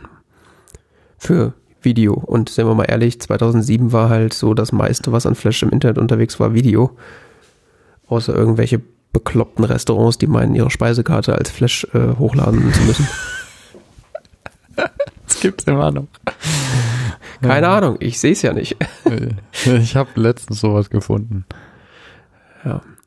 Und ich meine, ich glaube 2012 habe ich gelesen, war dann irgendwie, nee, 2009 war dann der, der war dann das HTML5 äh, Standard war dann so weit, dass da wie, äh, Video auch über HTML ging und dann war es eigentlich auch schon vorbei. Also dann hätte man das lassen können. Und das war dann halt alles so noch Legacy-Schmerzen und ein langsamer Tod. Hm. Und ich glaube, Apple hätte auch gar kein Flash auf dem iPhone einbauen können, selbst wenn sie gewollt hätten, allein schon, weil die Batterielaufzeit dadurch so viel schlechter geworden wäre. Ja. Das wäre wahrscheinlich das Hauptproblem. Weswegen ja auch äh, Flash auf Android auch nie wirklich abgehoben ist. Also das gab es ja offiziell, aber das, was ich gehört habe, da war das ja ein ziemlicher Albtraum.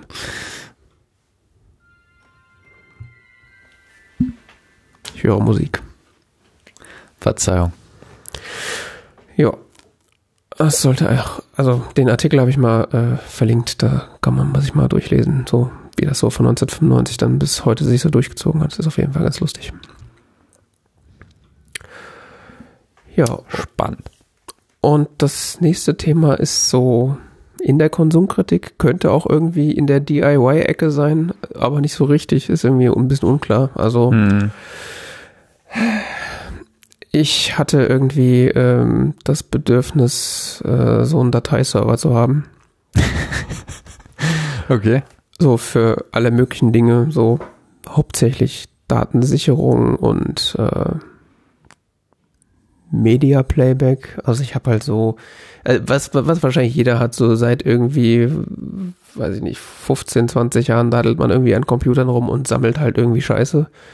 Und sammelt vor allen Dingen auch Video- und Audiomaterial, was man halt irgendwie nicht wegwerfen will und äh, was auch teilweise äh, so, äh, was man sich auch wieder angucken möchte. Man hat mhm. seine eigene DVD-Sammlung äh, gerippt und weiß der Geier was alles. Ja und macht das vielleicht auch weiterhin. Das heißt, man hat dann irgendwie beträchtliche Mengen an Daten rumliegen, die aber selten irgendwie gut gesichert sind. Also ich habe ja so noch so eine, mhm. Eine 8 Terabyte Festplatte rumliegen, wo einmal alles drauf liegt. Äh, ja, das, äh, da hatte ich sehr lange sehr viel Angst, dass sie irgendwann kaputt geht, weil die war, die war zwar gesichert irgendwo anders noch, aber ich war mir nie sicher, ob beides noch intakt ist und äh, wie so der Synchronisationsstatus ist. Aha. Ich hatte auf, äh, ich was heißt hatte, ich habe den immer noch, ich benutze den noch nicht mehr, so einen dieser Drobos, so, so ein äh, USB ähm, äh, Storage Array, was so auch automatische äh, Ausfallsicherheit von einer Platte hat, also so mit vier Platten drin. Das okay. äh, ja, hatte ich lange Zeit im Einsatz. Ja, und ich brauchte jetzt was, was irgendwie so über Netzwerk erreichbar ist. Und äh, mhm. gleichzeitig hatte ich die Idee, ein ähm, so, man könnte ja auch so Software im Netz laufen lassen, die man für alle möglichen Dinge benutzt, wie zum Beispiel sowas wie ein Pi-Hole, was ich eigentlich äh, haben wollte. Mhm. Ja, und da gibt's natürlich diverse Möglichkeiten, das entweder selbst zu bauen, also Pi-Hole ganz klassisch halt mit einem Raspberry Pi und äh, ich bin mir sicher, man kann mit einem Raspberry Pi auch relativ gut so Storage irgendwie aneinander knuppern und zum Laufen zu bekommen. Jahrelang im Einsatz. Ja, ich Gab es hier sicher auch ein paar Folgen zu. Ja, ja, das weiß ich. Das Raspberry Pi 1. Daher kam wahrscheinlich auch meine äh, äh, Inspiration, das vielleicht nicht zu machen. Ja. ja, das ist, das ist unangenehm. Ähm, es geht inzwischen leichter mit, also ich habe kürzlich sowas gesehen, das nur mal so als kleiner Exkurs. Ähm, Raspberry Pi 4 ist ja gerade die aktuelle Iteration. Der ist wirklich sehr, sehr mächtig im Vergleich zum Raspberry Pi 1. Und äh, theoretisch gibt's da auch so Extensions Boards, die ähm, dann so äh, SATA-Schnittstellen zur Verfügung stellen. Mhm. Also steckt man so oben drauf und dann hat man SATA-Ports und dann das Problem ist aber, äh, die sind dann intern auch nur per USB eingebunden. Also so richtig RAID funktioniert dann da auch nicht so ganz, also so ähm, automatische Festplattenspiegelung und sowas äh, über, über Linux-Kernel funktioniert dann da nicht so hundertprozentig perfekt unbedingt, weil es halt über USB funktionieren muss. Das geht zwar auch, aber es macht das alles nochmal ein bisschen komplizierter.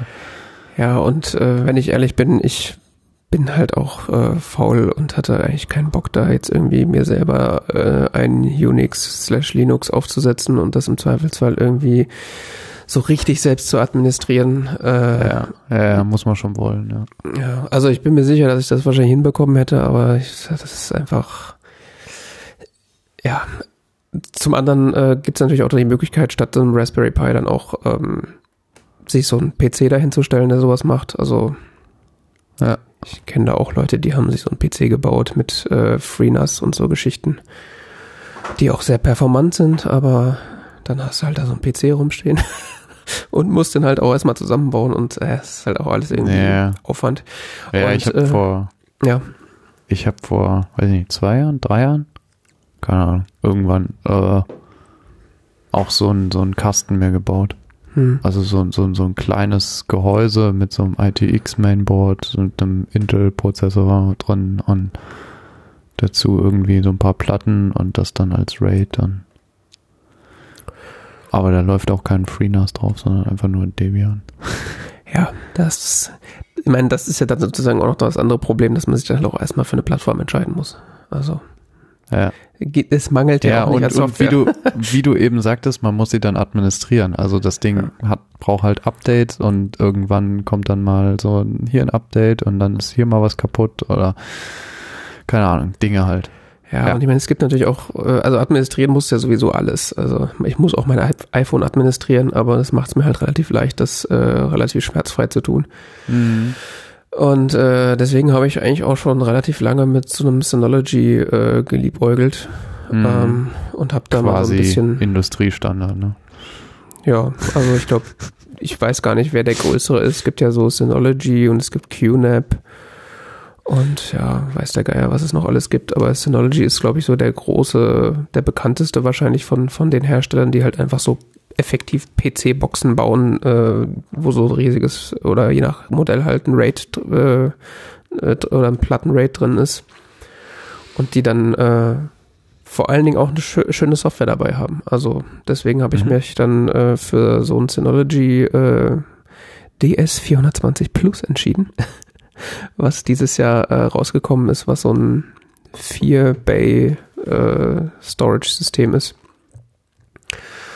Äh, und bei Synology, also Synology hat da so ein eigenes Linux, was da wohl drauf läuft und du hast auch relativ viel ähm, Kontrolle, wenn du das willst, über das, das RAID, was du da haben möchtest. Also du kannst da irgendwie von RAID 0 bis RAID 5, 6 äh, alles irgendwie konfigurieren. Und es gibt auch so eigene Geschmacksrichtungen von Synology. Das, äh, ich weiß gar nicht, wie das heißt. Es gibt auf jeden Fall ein Synology eigenes RAID, was du auch benutzen kannst. Und das Dateisystem darunter kannst du auch auswählen. Also sie bieten halt Extended 4 und äh, BetterFS oder ButterFS an. Also man kann sich da auch schon, äh, man hat jetzt nicht sämtliche Kontrolle abgegeben, was das angeht. Aber es ist halt so, ich will jetzt nicht sagen idiotensicher, aber wenn man sich an, an eine Anleitung hält äh, und so ungefähr weiß, was man tut, hat man das Ding irgendwie in 20 Minuten aufgesetzt. Aha. Und äh, also so für die Grundfunktionalität. Und was halt das Schöne an, an den Synology, an dem, an dem Disk Station Manager, so heißt das Betriebssystem, ist, es hat halt einen App Store und du kannst dir halt alle möglichen Scheiß an, an Funktionalitäten runterladen und nachinstallieren. Okay. Das heißt, äh, also was ich eben erwähnt hatte, äh, ich, die zwei Hauptanwendungsfälle Pi-hole und halt ein Dateiserver. Also Dateiserver ist quasi automatisch da, also über SMB beziehungsweise Apple Talk hast du dann, was du halt möchtest im Netzwerk. Talk. Du meinst AFP, Das ist, nicht das nicht Apple Talk. Nein. Nee, Apple File Transfer. So. Ja, ja, ja. Apple Talk war, war in den 80ern. Das ja, ja. Ist, nein, nein, Apple Talk war, war, war TCP-IP-Alternative von, von Apple. Ja, ja, das war in den 80ern, das gibt's nicht mehr. Ja, ah, übrigens, äh, AFP äh, ist aber auch nicht mehr, habe ich jetzt Ich auch weiß. festgestellt. Ähm, AFP ist tot, ja. Funktioniert selbst auf einem äh, auf Apple-Geräten gar nicht mehr so gut. Ja. Weil das hat- ist, ja. Das hatte ich nämlich akti also aktiviert, so als, weil ich dachte so, naja, ich habe ja hauptsächlich Apple-Geräte, dann wird das ja wohl funktionieren. Äh, äh. Also es geht schon irgendwie so ein bisschen, aber es ist halt super unzuverlässig. Mhm. Ja, also das funktioniert jetzt alles über SMB und das ist äh, extrem stabil. Und ähm, ja, das andere, was ich äh, ja haben wollte, so grundsätzlich war so ein, so ein Pi-Hole. Und äh, da gibt's dann von Synology einfach so äh, eine Docker-Client für Synology, den du dir einfach aus, aus deren App Store runterlädst. Und da kannst du dir dann über entweder von Hand oder aus diversen Verzeichnissen einfach äh, Docker-Container runterladen von Software, die man gerne haben möchte und da dann laufen lassen. So halt auch das Pi-Hole. Mhm. Und das heißt, ich hatte dann auch äh, mit ein bisschen äh, Doku lesen so relativ schnell auch ein funktionierendes Pi-Hole am Start. Also das war ziemlich gut. Okay. Ja, und äh, da sind dann natürlich dann der Vorstellung keine Grenzen äh, gesetzt. Also Software XY, wenn man die haben will und sie gibt es als Docker-Container, dann kann man die da halt da laufen lassen. Und äh, gibt halt auch jede Menge anderen Schmonz in diesem App Store. Also was ich, was die Leute immer haben wollen, Plex Media Server, deinen eigenen mhm. E-Mail-Server, weiß der Geier was, you name it. Klar, zu Hause. Es gibt's. Ich sag nicht, dass das gut ist. Also ist nicht zu empfehlen, einfach aus dem Grunde, dass man in der Regel eine IP hat aus einem Netz, die halt als privates Netz gilt. Und ähm, diese IP-Netze ähm, werden von vielen ähm, IP-Listen als, als typische Spam-Ursprungslisten geführt. Das heißt, ähm, werden geblockt, stehen auf Blocklisten. Das heißt, wenn man so, wenn man einen E-Mail-Server betreiben will, sollte man den in der Regel nicht mit einer IP-Adresse betreiben, der äh, die halt zu so einem Netz gehört und damit fällt halt zu Hause flach. Weil man ja. einfach von anderen Netz, äh, von anderen E-Mail-Servern äh, weggeblockt wird. Das mal so am Rande. Äh, ich, ich schaue mir dieses Ding gerade an. Das ist schon cool. Ja, also es ist jetzt auch eins dieser, sagen wir, Low-End, äh, beziehungsweise so für Home-User wahrscheinlich so Mittelklasse-Geschichten. Äh, der Prozessor, der da drin steckt, ist irgendwie so ein 2-Core-Celeron-Gedöns äh, mit irgendwie Turbo-Boost bis zu was der Geier was. Also wenn der will, dann kann der auch ein bisschen, bisschen Power machen. Das ist jetzt nichts, worauf man irgendwie, äh, weiß ich nicht, den ganzen... älter. Ja äh, auf, wo man irgendwie den ganzen Tag FFmpeg drauf laufen lassen will oder sowas, das nicht, aber ich habe gehört, dass wenn man so ein so ein Plex Media Server hat, dass der auch irgendwie on, on the fly alles mögliche dekodieren kann, beziehungsweise encodieren kann. Ach nee, der ist vom Quartal 4 2019.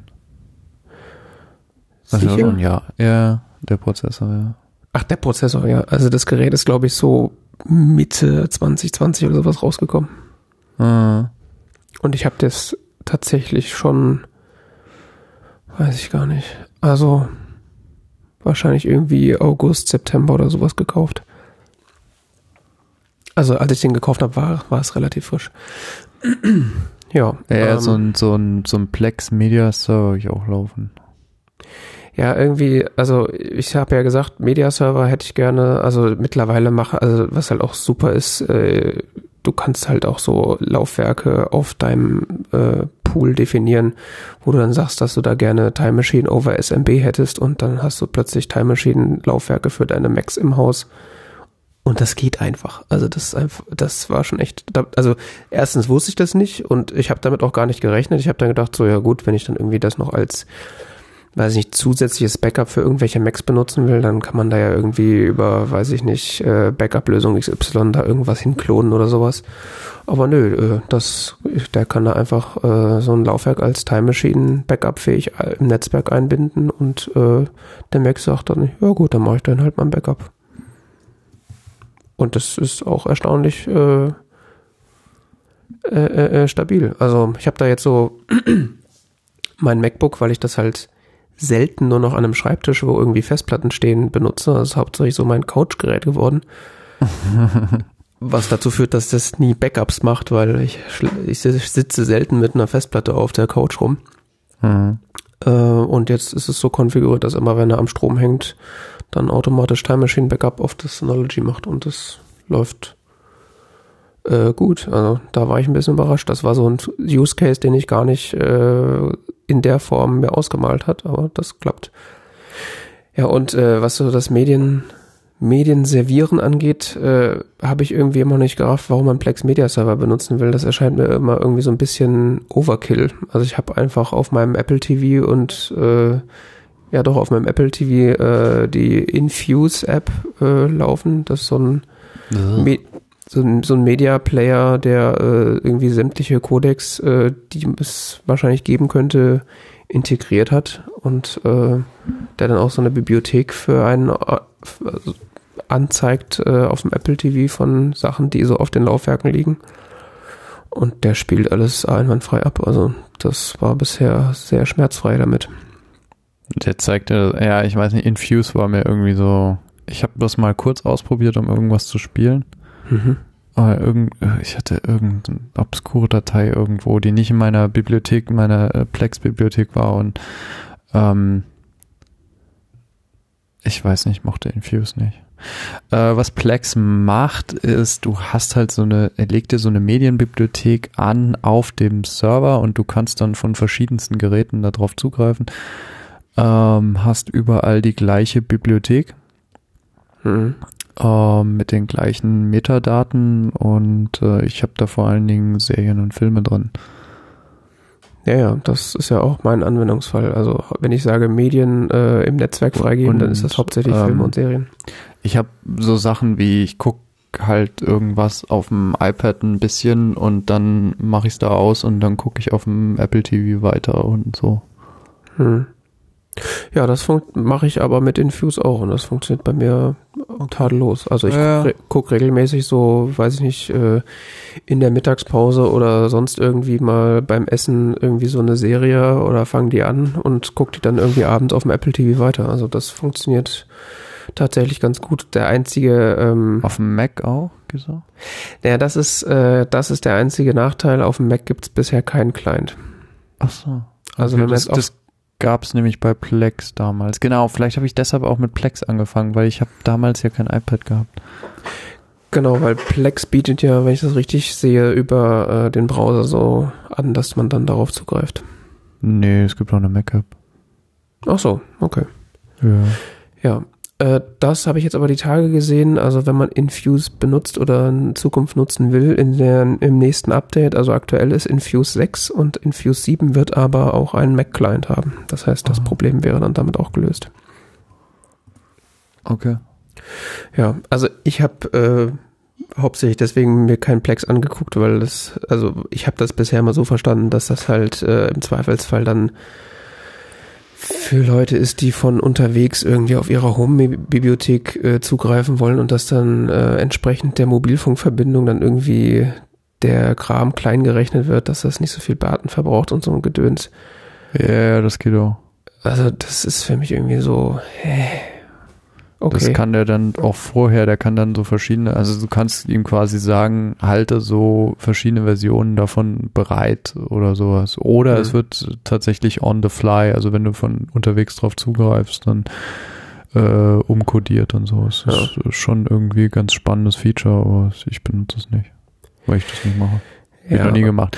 Oder was es bei Plex gibt, ist halt so dieses so, hey, ich gehe jetzt aus dem Haus, ich lade mir vorher noch was auf mein Telefon, und dann nehme ich es mit und dann gucke ich es unterwegs. Also, oder brauchst du so ein Plex Premium?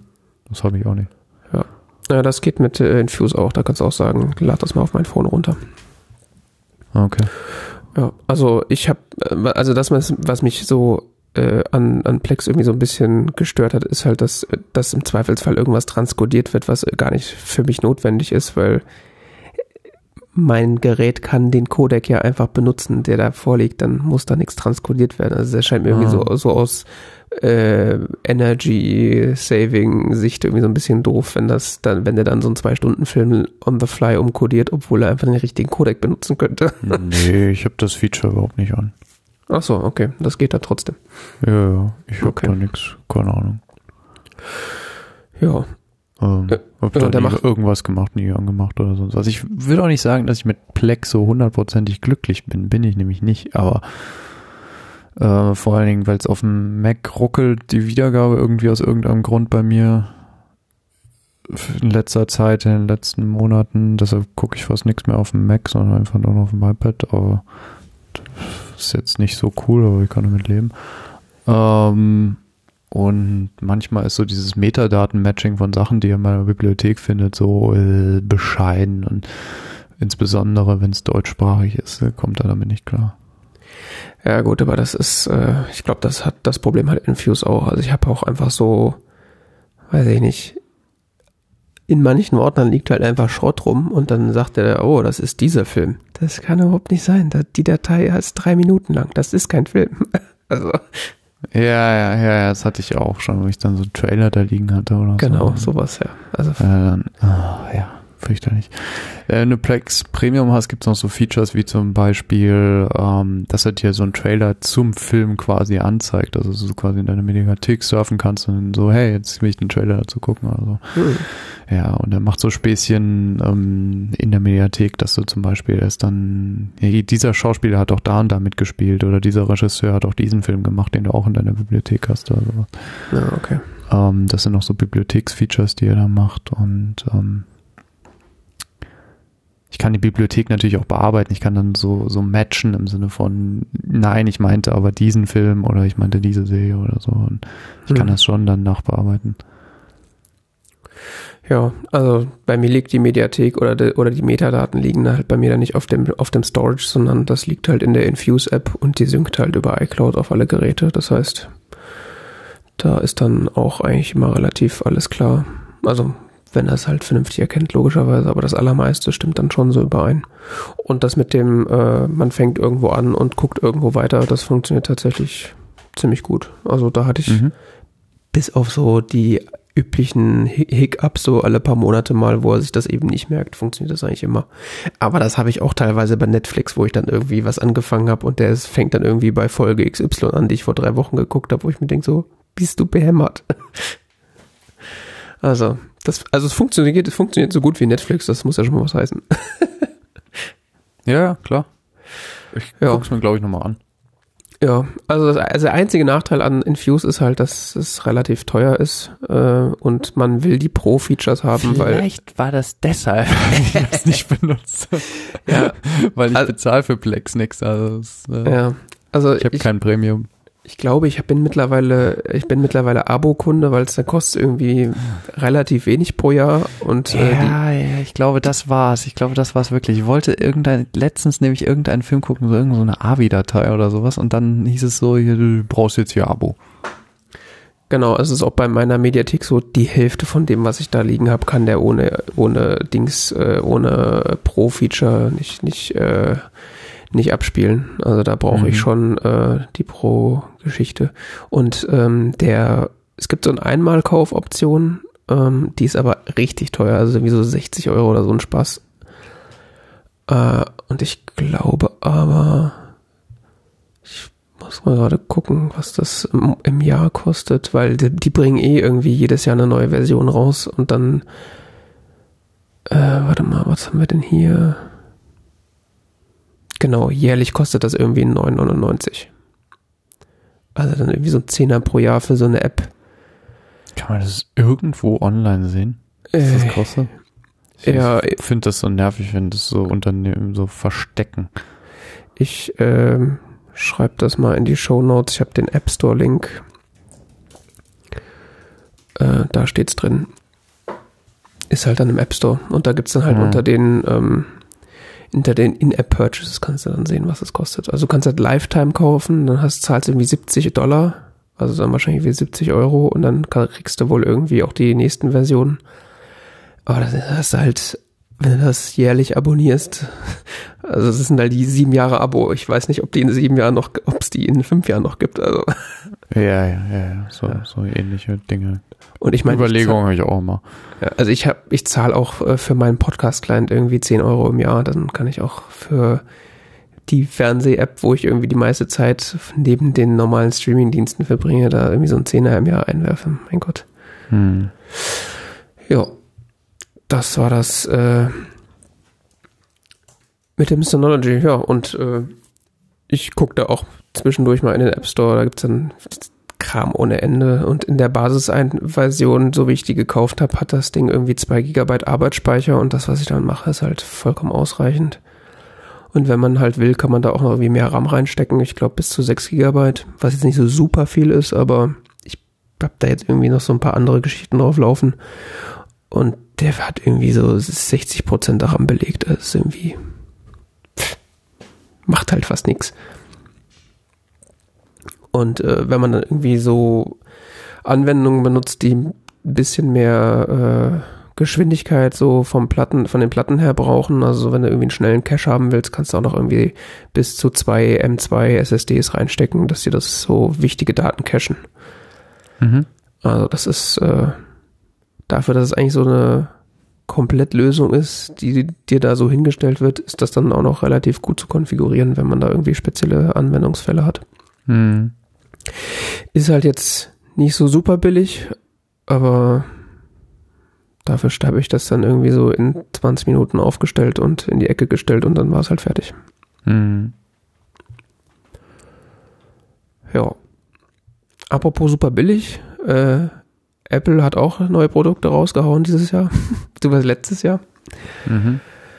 Ähm, und äh, mein iPhone 10 war dann auch schon drei Jahre alt und äh, der Akku war durch und die Kamera war nicht mehr so schön. Dein iPhone 10 war schon drei Jahre alt. Ist- Okay. Ja, ich bin ja normalerweise so, äh, kaufe ich mir irgendwie alle zwei Jahre dann das nächste iPhone und verschabbel das alte. Ja. Dann darf ich Und- nicht sagen, was ich hier habe. Äh, wenn ich das äh, richtig im Kopf habe, müsste ich wahrscheinlich immer noch ein iPhone 8 benutzen. Ja. Ja, ich meine, das iPhone 8 ist ja die gleiche Generation wie das iPhone 10. Das iPhone 10 ist auch nach wie vor ein Top-Gerät. Also es ist halt wieder so Jammern auf hohem Niveau, wobei ich sagen muss, äh, wenn man viel fotografiert, macht das gerade mit den neuen äh, Geschichten, was die Kameras so jetzt können, dank äh, ja, Computational Photography, gibt's da schon extrem viele interessante neue Sachen. Also ich, ich hatte ja mal ursprünglich auch überlegt, ich, ich ah ja, ich, ich mache jetzt zwei Jahre und dann, dann kaufe ich mir ein neues, weil dann ist ja abbezahlt quasi. so in üblichen Terms gedacht. Also und dann, dann waren zwei Jahre rum, dann, ach, ist eigentlich noch gut und ist ja jetzt quasi jetzt kostenlos, ne? Also ist ja abbezahlt. Ja. Und äh, so noch ein Jahr rum und ja, hm, irgendwie so richtig geil sind die neuen und ich warte noch mal ein Jahr. und dann fing dieses Pandemie-Kram an und dann dachte ich so, hey, Fingerabdruckscanner ist doch irgendwie noch ganz geil. Also, ja. ja. Also bei mir war es halt so, mein iPhone 10 äh, hatte, also äh, ich war schon in meinem dritten Jahr, das was eigentlich relativ unüblich ist und das heißt, mein ähm, äh, Akku war dann tatsächlich echt an so einem Punkt, wo ich sagte so, pff, da muss ich jetzt tatsächlich mal was machen. Also der hat auch schon mir gesagt, hey, äh, ich hab, bin in einem Zustand, vielleicht solltest du mich tauschen. Und äh, dann äh, war halt so die Alternative, gab es halt so die Möglichkeiten, ich tausche meinen Akku von dem iPhone oder ich kaufe mir halt ein neues. Und dann waren die neuen halt so gerade am rauskommen. Und äh, dann haben auch also alle, alle Tests und Geschichten halt äh, und auch schon das iPhone davor, vor allem das iPhone 11, was es so an, an Kameraqualität dann noch hatte, habe ich mir gedacht, gut, dann kaufe ich mir halt mal ein neues. Und das Gute ist ja, iPhones können ja so alt und ranzig sein, wie sie wollen. Äh, irgendwer gibt dir immer noch einen Haufen Geld dafür. also Mhm. ich Ja. habe jetzt für das iPhone 10, was irgendwie drei Jahre alt war und der Akku wirklich durch war, äh, habe ich noch 350 Euro für gekriegt. Nicht schlecht. Ja, und dann äh, habe ich äh, mir das iPhone 12 Pro gekauft und bin ganz äh, zufrieden. Also kann jetzt hier kein irgendwie oder ich will jetzt eigentlich hier kein großes Review machen, weil es ist halt ein iPhone. Also Leute, die iPhones kennen, wissen, wie iPhones funktionieren. Die machen, was sie sollen, sind schön schnell und äh, sehen meistens ganz gut aus. Äh, und die Kamera ist, äh, also das, worum es mir eigentlich hauptsächlich ging, war schon echt, ist schon ziemlich geil. Ähm, Deshalb auch Pro. ja, wobei, also dieses Jahr ist es halt so, oder letzt, mit dieser Modellreihe ist es halt so, eigentlich, wenn man nicht bekloppt ist, kauft man nicht das Pro-Modell, weil der Unterschied zwischen dem normalen 12er und dem Pro-Modell ist halt so marginal und sehr teuer. Aber du bist bekloppt, oder? Ja, also das, das Problem, mein, mein Hauptproblem ist, dass die, also die iPhones haben ja jetzt zwei beziehungsweise drei Kameras alle auf der Rückseite. Ja. Und das iPhone 12 hat halt die Standardkamera und die Weitwinkelkamera. Und das iPhone 10 hatte aber die Standardkamera und die Telekamera. Und ich mochte diese Telekamera sehr. Also ich von all meinen Fotos, die ich gemacht habe, ist bestimmt ein äh, großer zweistelliger Prozentsatz mit dieser Telekamera aufgenommen. Weil den, Objektiv, Teleobjektiv. Äh, ja, ja, wobei es ist ja, die Ist haben ja einen eine eigenen Kamera. Sensor. Ja, ja, ja, stimmt, okay, ja, stimmt. Äh, wie auch immer Objektiv. Ja, Äh, ja, ja, ja, hast recht. ähm, weil ich diesen Bildausschnitt einfach, äh, ich fotografiere damit ganz gerne. Und ähm, ja, das wäre halt dann mit dem iPhone 12 für mich weggefallen. Und äh, dann musste ich halt leider in den sauren Apfel beißen und mir das Modell mit drei Kameras kaufen, um diese Telekamera zu behalten. Ja. Was es auch macht, ist äh, HDR-Video.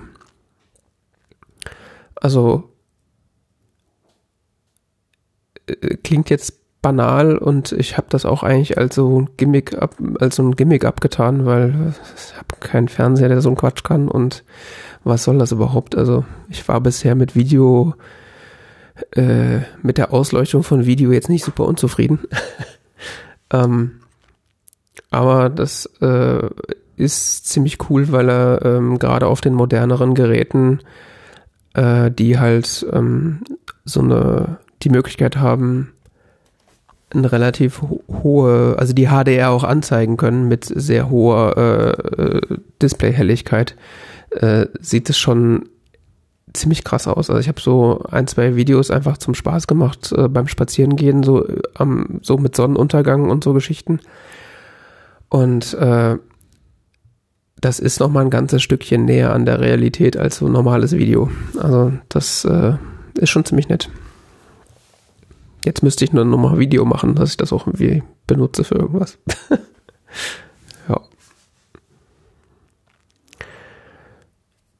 Aber die äh, also Fotos so insgesamt sind schon ziemlich krass. Also was was jetzt so mit der ähm, mit dem mit den neuen äh, SoCs, die Apple da verbaut und der Computational Photography, was sie da machen.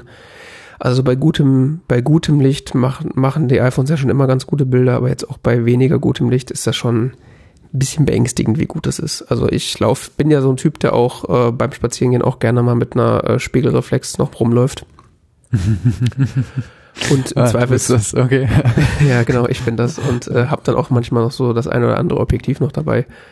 Okay. Äh, und ähm, ja, ich kann ich kann Fotos machen, die so die ähm, in, in Details besser aussehen und und äh, äh,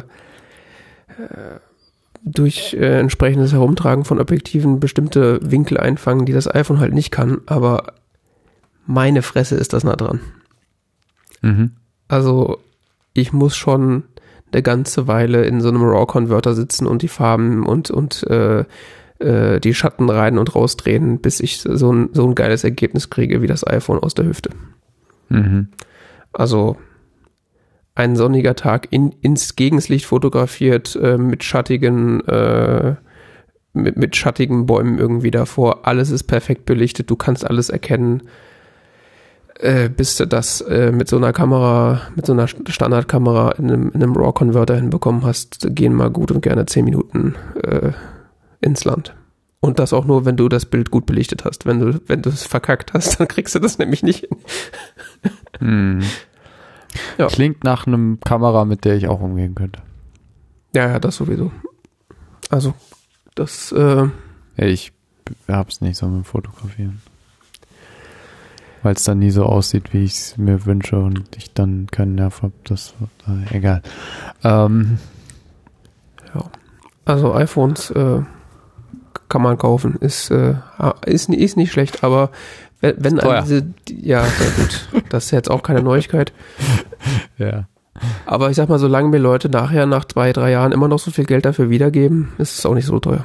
Ja, stimmt auch. Ja. Und äh, ja, also wer irgendwie ein neues Telefon haben möchte und jetzt nicht so viel Wert auf die Telelinse legt, da kann man auch sehr gut die normalen 12er kaufen. Ab 1149 Euro sind sehr frei. Genau. Beziehungsweise das 12 Mini war ist ja auch rausgekommen. Sehr interessantes Gerät. 12 Mini? Mhm. Ist nicht ganz so klein, aber es geht in die Richtung iPhone 5. Aha. Ja. Ich glaube, über das hatte ich mal nachgedacht, aber dann dachte ich so, es hat ja keinen Fingerabdruck-Dings. Ja, wenn du darauf wartest, äh, gibt es ja Gerüchte, dass vielleicht der äh, Fingerabdrucksensor ein Comeback feiern könnte in der nächsten Generation. Ich habe ja gar nichts gegen Face-Dings, aber ähm, Ja, doch, jetzt habe ich's gerade, habe ich gerade was das erste Mal dagegen. Jedes Mal beim Einkaufen kriege ich einen Krampf, wenn ich in die, äh, in die Einkaufsliste gucken will. ja, ja, ja, ich meine, abgesehen davon, weißt du, und deshalb bin ich, hüte ich mein, mein iPhone 8 hier. Äh, Ja. Aber das Problem hätte ich halt bin- mit meinem iPhone, iPhone auch gehabt, von daher. Ich, ja, eben, genau. Deshalb, also. Aber deshalb hüte ich meins und, und gebe das auch nicht weg und so, auch wenn die Batterie jetzt mehr und mehr hinübergeht. Ähm, weil äh, ich weiß nicht, ich glaube, ich habe seit einem Jahr kein Bargeld mehr in der Hand gehabt oder so. Also. Ja. ich ich, ich mache das nicht mehr mit dem Bargeld. Ja, das sowieso. Also äh, Apple Pay äh, Geschichten sehr gut. Ich, ich bin da ausgestiegen. Ja. Selbst unser äh, so die die äh, störrischste Rasse der Einzelhändler überhaupt, Bäcker. Selbst unser Bäcker hat jetzt ein EC-Terminal da stehen. Hm. Ja. Ich gehe einfach nicht mehr zu den Bäckern, die das machen. Ähm, ja, bei mir war ähm, die, die Umstellung dieses Jahr schlechthin die Apotheker. Also, Echt? ja, also die, die machen jetzt auch kontaktlos und so und mit, mit Apple Pay und mit allem und Soße und Schaf und die haben sich bis zuletzt so, oh, sie wollen mit Kreditkarte zahlen. Uh, da muss ich mal einen Chef fragen. So, also Ja gut, das ist ja sowieso noch mal ein ganz anderes Fass. Also und dann, dann kam Corona und jetzt muss ich nur noch sagen, ich möchte mit Kreditkarte zahlen und das geht alles sofort und, und mit Apple Pay und so. Also, aber ich muss Ihnen vorher sagen, was da für eine Karte drin ist. Mhm. Ja. Also ich weiß nicht, wie das in meinem äh, Heimatdorf sozusagen, äh, Dorf sozusagen ist. Ich bin ja umgezogen dieses Jahr äh, in Frankfurt an der die nächstgelegene Apotheke von hier.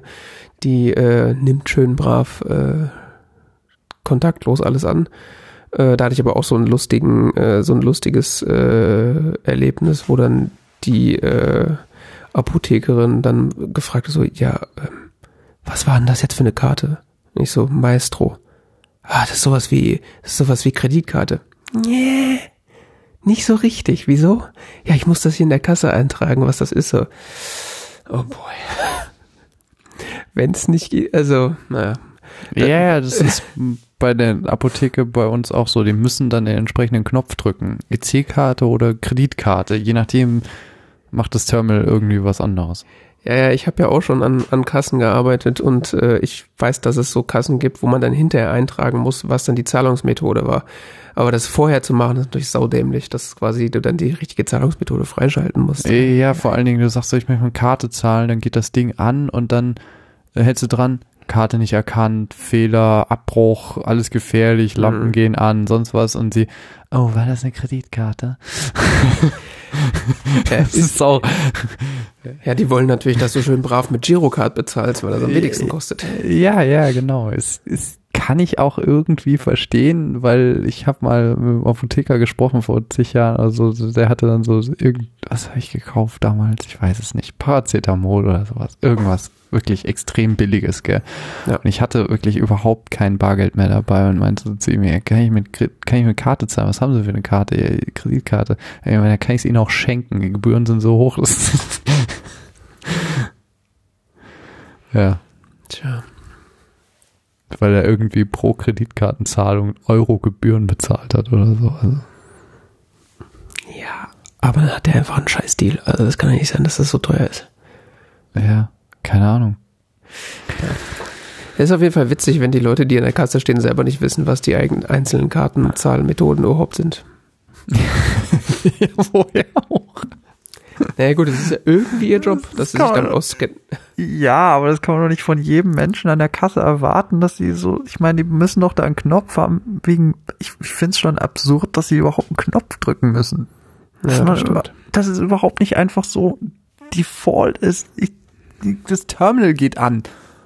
Warum ja. muss ich extra nochmal sagen mit Karte und dann, ach so, mit Karte, wo ist denn jetzt hier der Knopf? Mit Karte, welche Karte denn? Ach, die Karte. Und dann wird die erst gedrückt, dann initialisiert, wird erstmal, die, die, dieses Ding da baut erstmal Kontakt auf zu diesem Terminal. Das Terminal initialisiert sich irgendwie gefühlte zehn Minuten später kann, ist dann das Terminal betriebswarm geworden und ich kann dann zahlen. Also, also ich glaube, äh, unser Aldi ist, glaube ich, mittlerweile so drauf, die machen einfach immer das Kartenterminal an, wenn du zum Bezahlen kommst. Und erst ja. wenn du irgendwas anderes sagst, machen sie vielleicht auf Bar, stellen sie auf Bargeld um.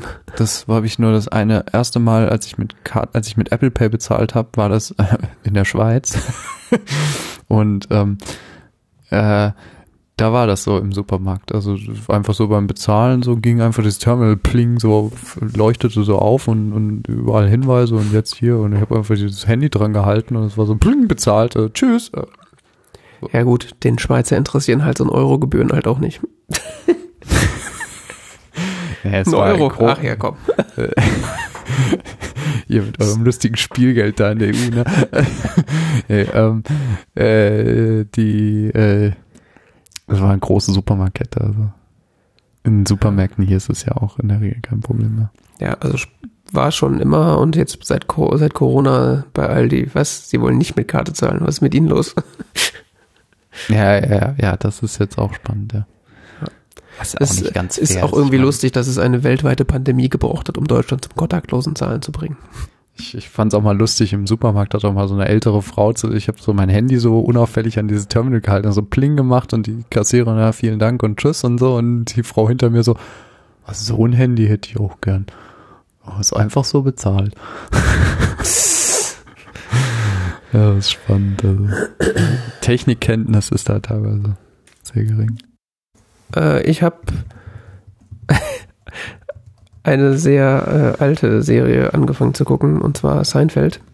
Mhm. Beziehungsweise ich habe mich gezwungen, die zu gucken, sagen wir es mal so.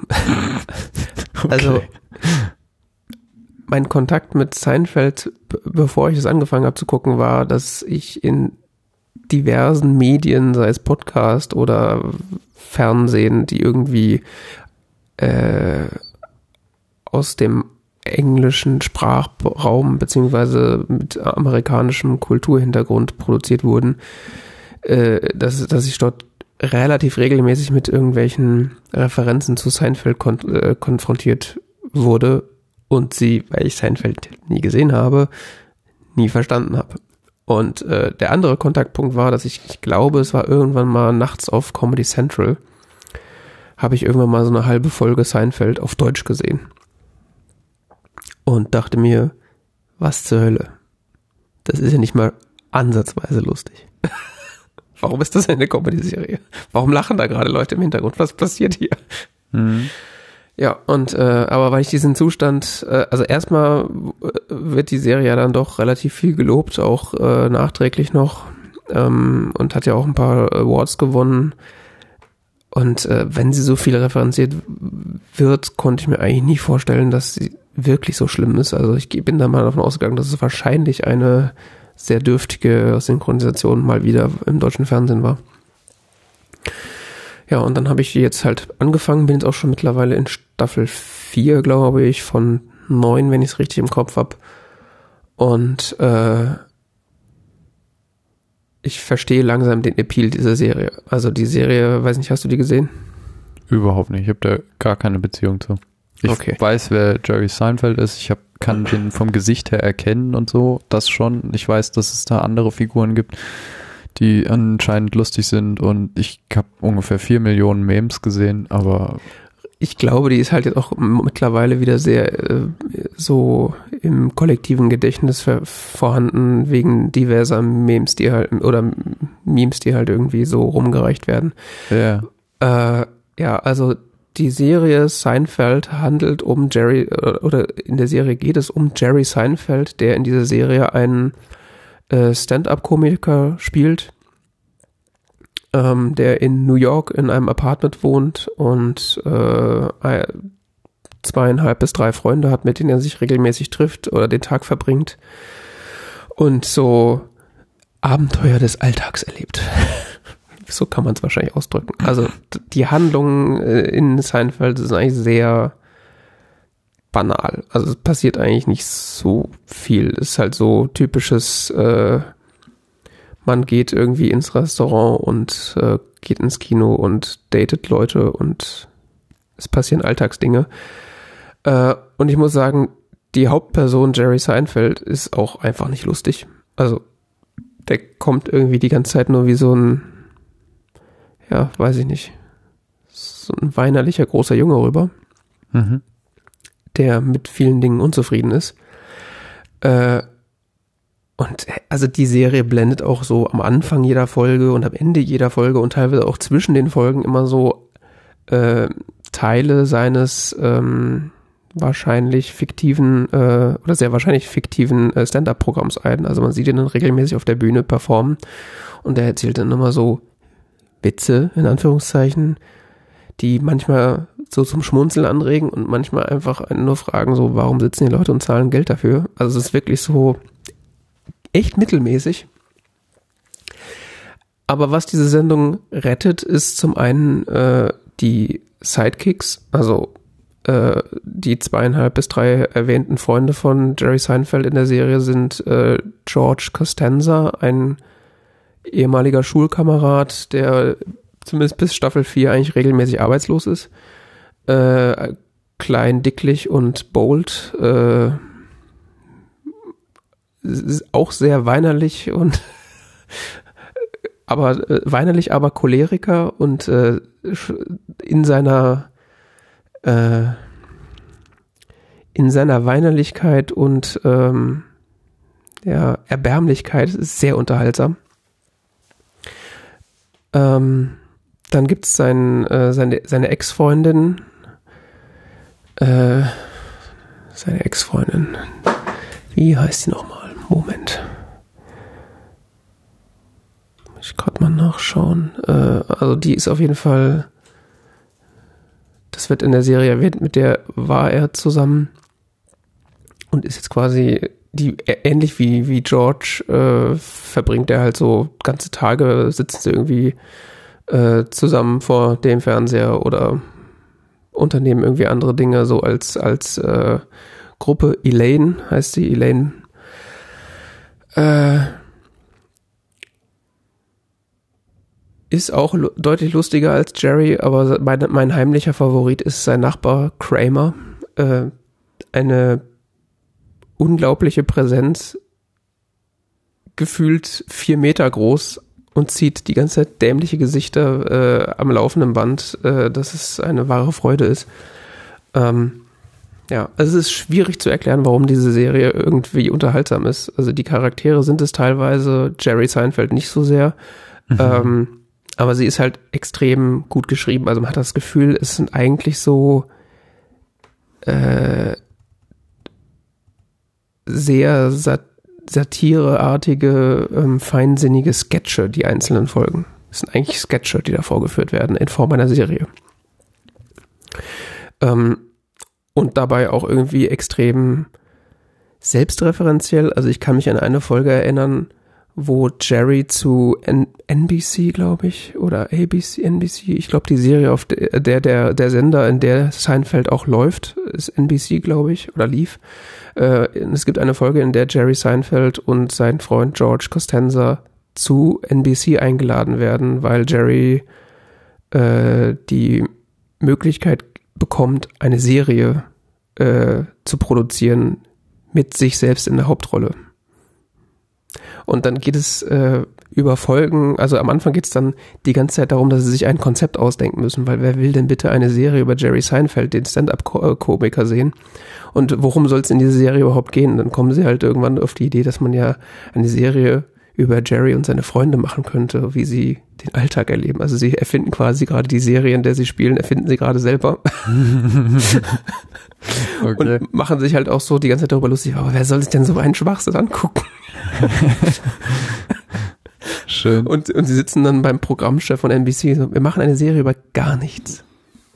Nur mich und meine Freunde, wie wir gemeinsam äh, in einem Restaurant sitzen und, unterhalten, äh, und uns unterhalten. Wer soll sich denn das angucken? Das ist ja völliger Schwachsinn. Okay. Ja. Also, Also sie ist, äh, referenziell metafiktional. Äh, nicht metafiktional, selbstreferenziell. Ja, also nicht immer, aber das gibt es auf jeden Fall auch. Und äh, also man merkt, dass da halt ähm, Leute die Sendung geschrieben haben, die die halt da so strukturelle Komik äh, reinweben in das in das Gesamtkonzept. Ähm, und ich glaube, die Serie hat auch irgendwie diverse Preise für die äh, der Writers Guild irgendwie gewonnen. Also die ist, äh, was das, was die Drehbücher angeht, ist sie halt äh, sehr beliebt. Ja, und die schaue ich jetzt so gerade so als meine, ja, so, ich, ich brauche ja immer so eine Serie, die ich so zwischen den schweren Sachen gucken kann, so zum bisschen abschalten und äh, was, was so leichte Unterhaltung, wo man nicht viel nachdenken muss. Und da passt die, passt die ganz gut rein. Obwohl ich ihr das ja nicht zugetraut habe, weil ich ja sehr verstört war, also was so diese ursprüngliche deutsche Synchronisation anging. Ähm, ja, mein finales Urteil werde ich mir wahrscheinlich erst bilden können, wenn ich dann ein bisschen weiter bin, beziehungsweise die irgendwann durchhaben werde, aber ist auf jeden Fall, ich verstehe, also die einzelnen Charaktere und die einzigen Folgen sind teilweise so absurd und merkwürdig, dass ich verstehe, dass sie sich so in das zumindest amerikanische kollektive Gedächtnis eingebrannt haben und warum sie immer noch referenziert wird und warum vor allen Dingen sie und man sieht halt auch, warum sie so memeable ist. Also die Grimassen, die dort geschnitten werden, die liegen ja, also wenn man auf Giphy irgendwie scrollt, findet man immer irgendwelche äh, Seinfeld-GIFs. Äh, also ja, that's why. und dann äh, hast du The Queen's Gambit gesehen. Ja. Du auch? Ich, äh, mir fehlt noch eine Folge. Dir fehlt noch eine Folge. Ja. Eieiei, das hast du ausgehalten. Okay.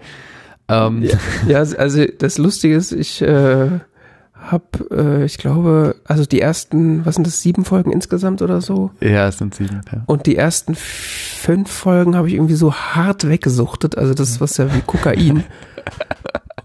Und man glaubt auch plötzlich, man kann Schach spielen. Das ist Ja, okay. Man guckt auch so auf so Schachball so, oh ja, mm, Oh, ja. hm.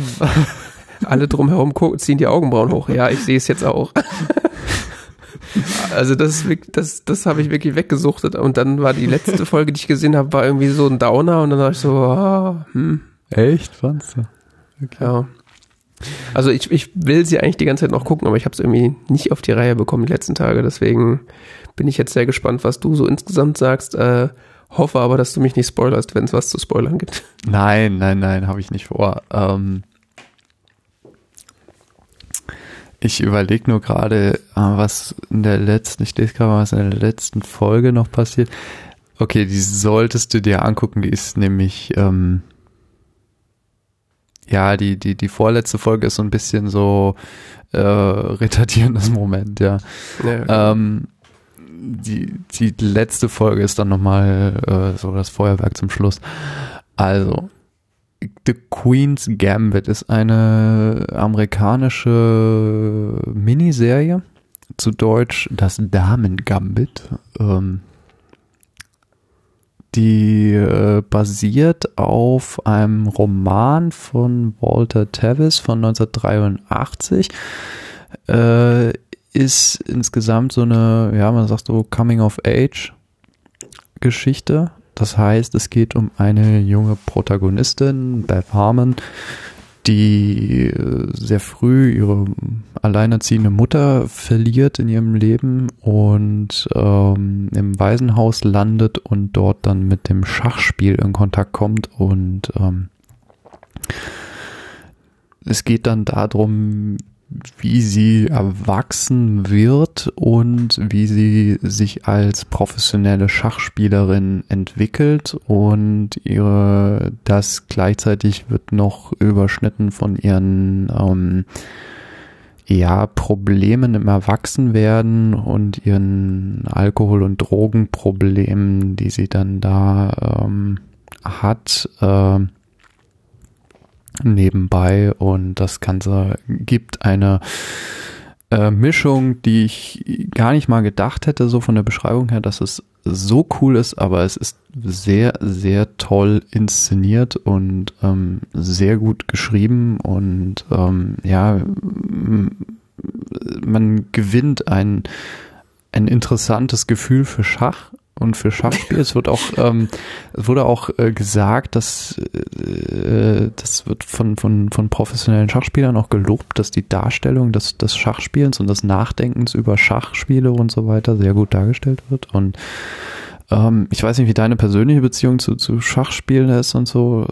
Ähm, bei mir ist es so, ich habe da, ich habe das relativ früh als, als Kind oder so schon kennengelernt, habe da aber nie so eine engere Beziehung zu entwickelt. Ähm, ich weiß, was, was, was eine Eröffnung ist und sowas. Ich kenne aber kaum welche und ähm, The Queen's Gambit zum Beispiel ist auch eine, eine Eröffnung im Schach, also eine bestimmte Folge von Zügen, äh, die eine bestimmte Strategie für das äh, Spiel eröffnen. Ja, so wie man das quasi in, äh, weiß ich nicht, im Tennis oder im Tischtennis, der auf, was quasi das Äquivalent zum Aufschlag ist. Ja, ja, ja, genau. Und ähm, äh, so werden verschiedenste Schachdinge auch in dieser Serie thematisiert, wie sich halt äh, Beth äh, da entwickelt und wie sie sich, äh, wie gesagt, als Schachspielerin entwickelt. Und das läuft in diesen sieben Folgen dann auf ein großes äh, Grand Finale hin. ähm, das wird auch bei diesen sieben Folgen bleiben. Das ist eine in sich abgeschlossene Story. Es ist wie ein sehr langer Film und es ist äh, sehr dicht erzählt, meines Erachtens. Die ähm, Serie hat eine gewisse positive Resonanz erhalten. Meiner Meinung nach eine nicht laut genug positive Resonanz, aber eine, durchaus, eine durchweg positive Resonanz im, im, im Sinne von den Wertungen, aber ich habe ehrlich gesagt gar nicht mal so viel persönlich davon mitbekommen. Echt? Ähm, ich habe es, glaube ich, bei der New York Times gelesen oder sowas. Und das ist so, also wenn es bei der New York Times auf der Startseite landet, dann, dann ist es schon bekannt. ja. Ähm,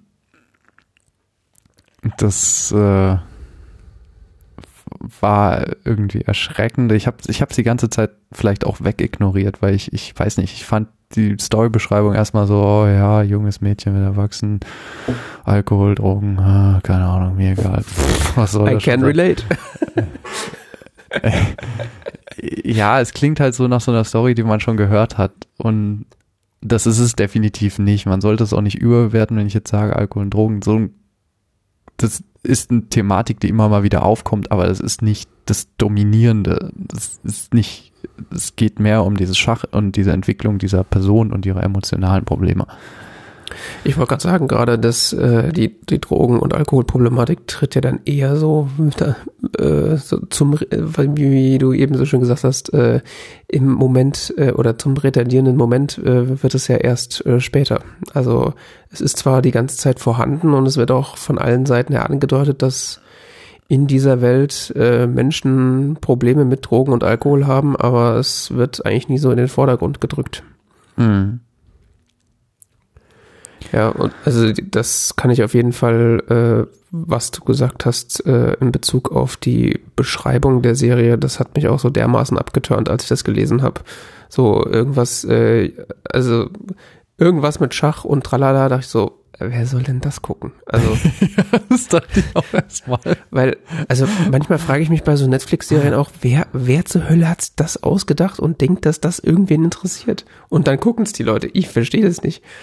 Also äh. nicht, dass ich die Serie jetzt schlecht reden will, im Gegenteil, aber also manchmal gibt's auf Netflix so Sachen, die kommen dann hoch und du denkst so, was, wer, ähm, wer hat da wann was getrunken? Was ist da los? Ich hab, ja, die haben halt diesen Roman verfilmt jetzt in dem Fall.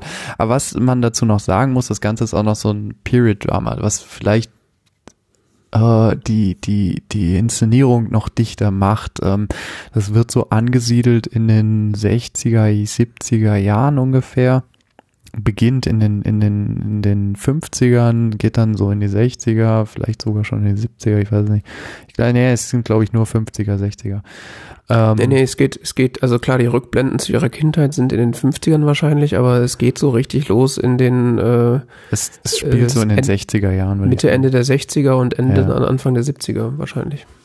Ja, es ist, keine Ahnung, irgendwie so in dem Dreh. Ähm, auf jeden es Fall. hat auf jeden Fall einen harten Madman-Style. Also genau. Ähm, Kostüme, Kulissen, sonst großartig. was alles ist ist wirklich großartig, ähm, passend und äh, insgesamt eine ganz tolle, dichte Erzählung, sehr toll inszeniert.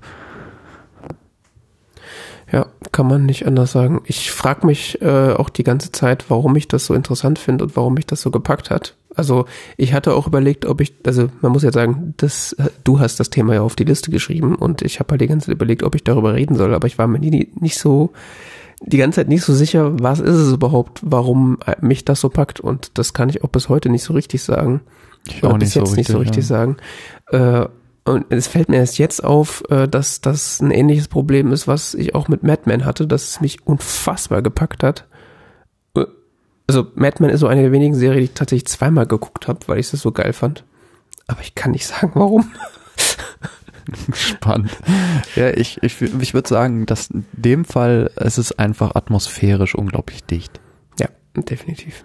Also du hast so wirklich das Gefühl, du tauchst so ein in diese Welt und dann bist dann drin. Man, wie gesagt, das wie auch, glaube ich, viele Leute formulieren, ist, man hat so das Gefühl danach, man kann Schach spielen. Also man möchte eigentlich Gibson trinkend an einem Schachbrett sitzen. Ja, es ist, ähm, man hat so das Gefühl, man war dabei irgendwie. Man, man hat auch über die Schachprobleme nachgedacht und man hat irgendwie auch daran teilgenommen. Und das gelingt dieser Serie sehr gut. Und ähm, ja, wenn man dann tatsächlich Schach spielt, hat doch gar keine Ahnung.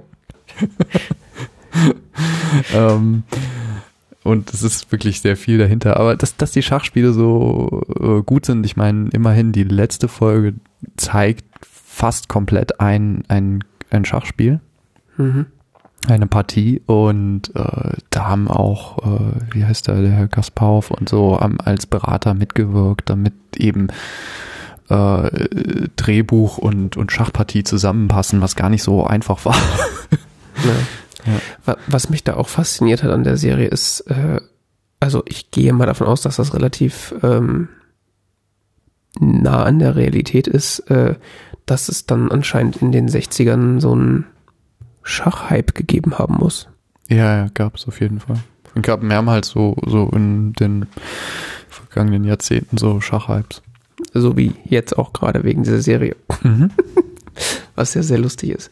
Also das, äh, also ich, klar war mir irgendwie bewusst, dass es mal irgendwie Schachhypes gab, aber dass also es ist Magazine gibt, in denen Schachpartien äh, nachgespielt bzw. Äh, beschrieben werden und das irgendwie in Radioübertragungen erwähnt wird, ist schon irgendwie ist auch ein bisschen so orientiert an, an, an zum Beispiel ähm, Bobby Fischer, ja, also der, einer der bekanntesten 20. Jahrhundert äh, Schachspieler war. Über den gibt es auch einen Film. Die Serie ist an ihn angelehnt, oder was? Nein, die ist nicht an ihn angelehnt, aber über den, äh, der ist so ein, so ein Child Prodigy, also so ein, so ein, ähm, so ein Wunderkind im Schach gewesen. Hm, okay. Der war auch schon als Jugendlicher Grandmaster und so. Okay. Also hat, hat äh, ein, äh, war der jüngste ähm, Grandmaster äh, bis zu diesem Zeitpunkt. Okay. Und der jüngste US Chess Champion und sowas. Also an sowas orientiert sich ein bisschen der Roman, an, an solchen Ge Erzählungen. Mhm. Ja, also ich glaube, was die Serie auch ganz gut schafft, ist, ähm,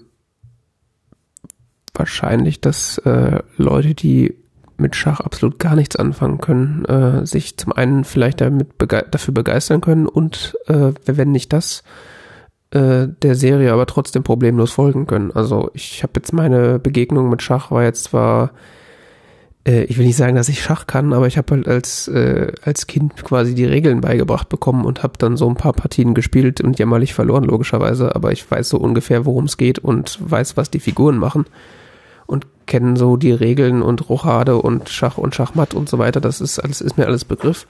Aber ich kann mir auch vorstellen, weil es es geht zwar die ganze Zeit um Schach, aber es geht ja äh, aus Zuschauersicht nie um einzelne irgendwie, äh, weiß ich nicht, Spielzüge oder so. Es, also geht es zwar schon, aber man versteht trotzdem, auch wenn man wahrscheinlich noch nie ein Schachbrett gesehen hat, versteht man trotzdem, dass in diesem Moment dieser Zug wichtig ist und zum Sieg führt, äh, ohne jemals das, ohne dass man sich da jemals mit beschäftigt hat. Also ich glaube, die Serie schafft wahrscheinlich für ein sehr komplexes Thema einen ziemlich niedrigen Einstieg.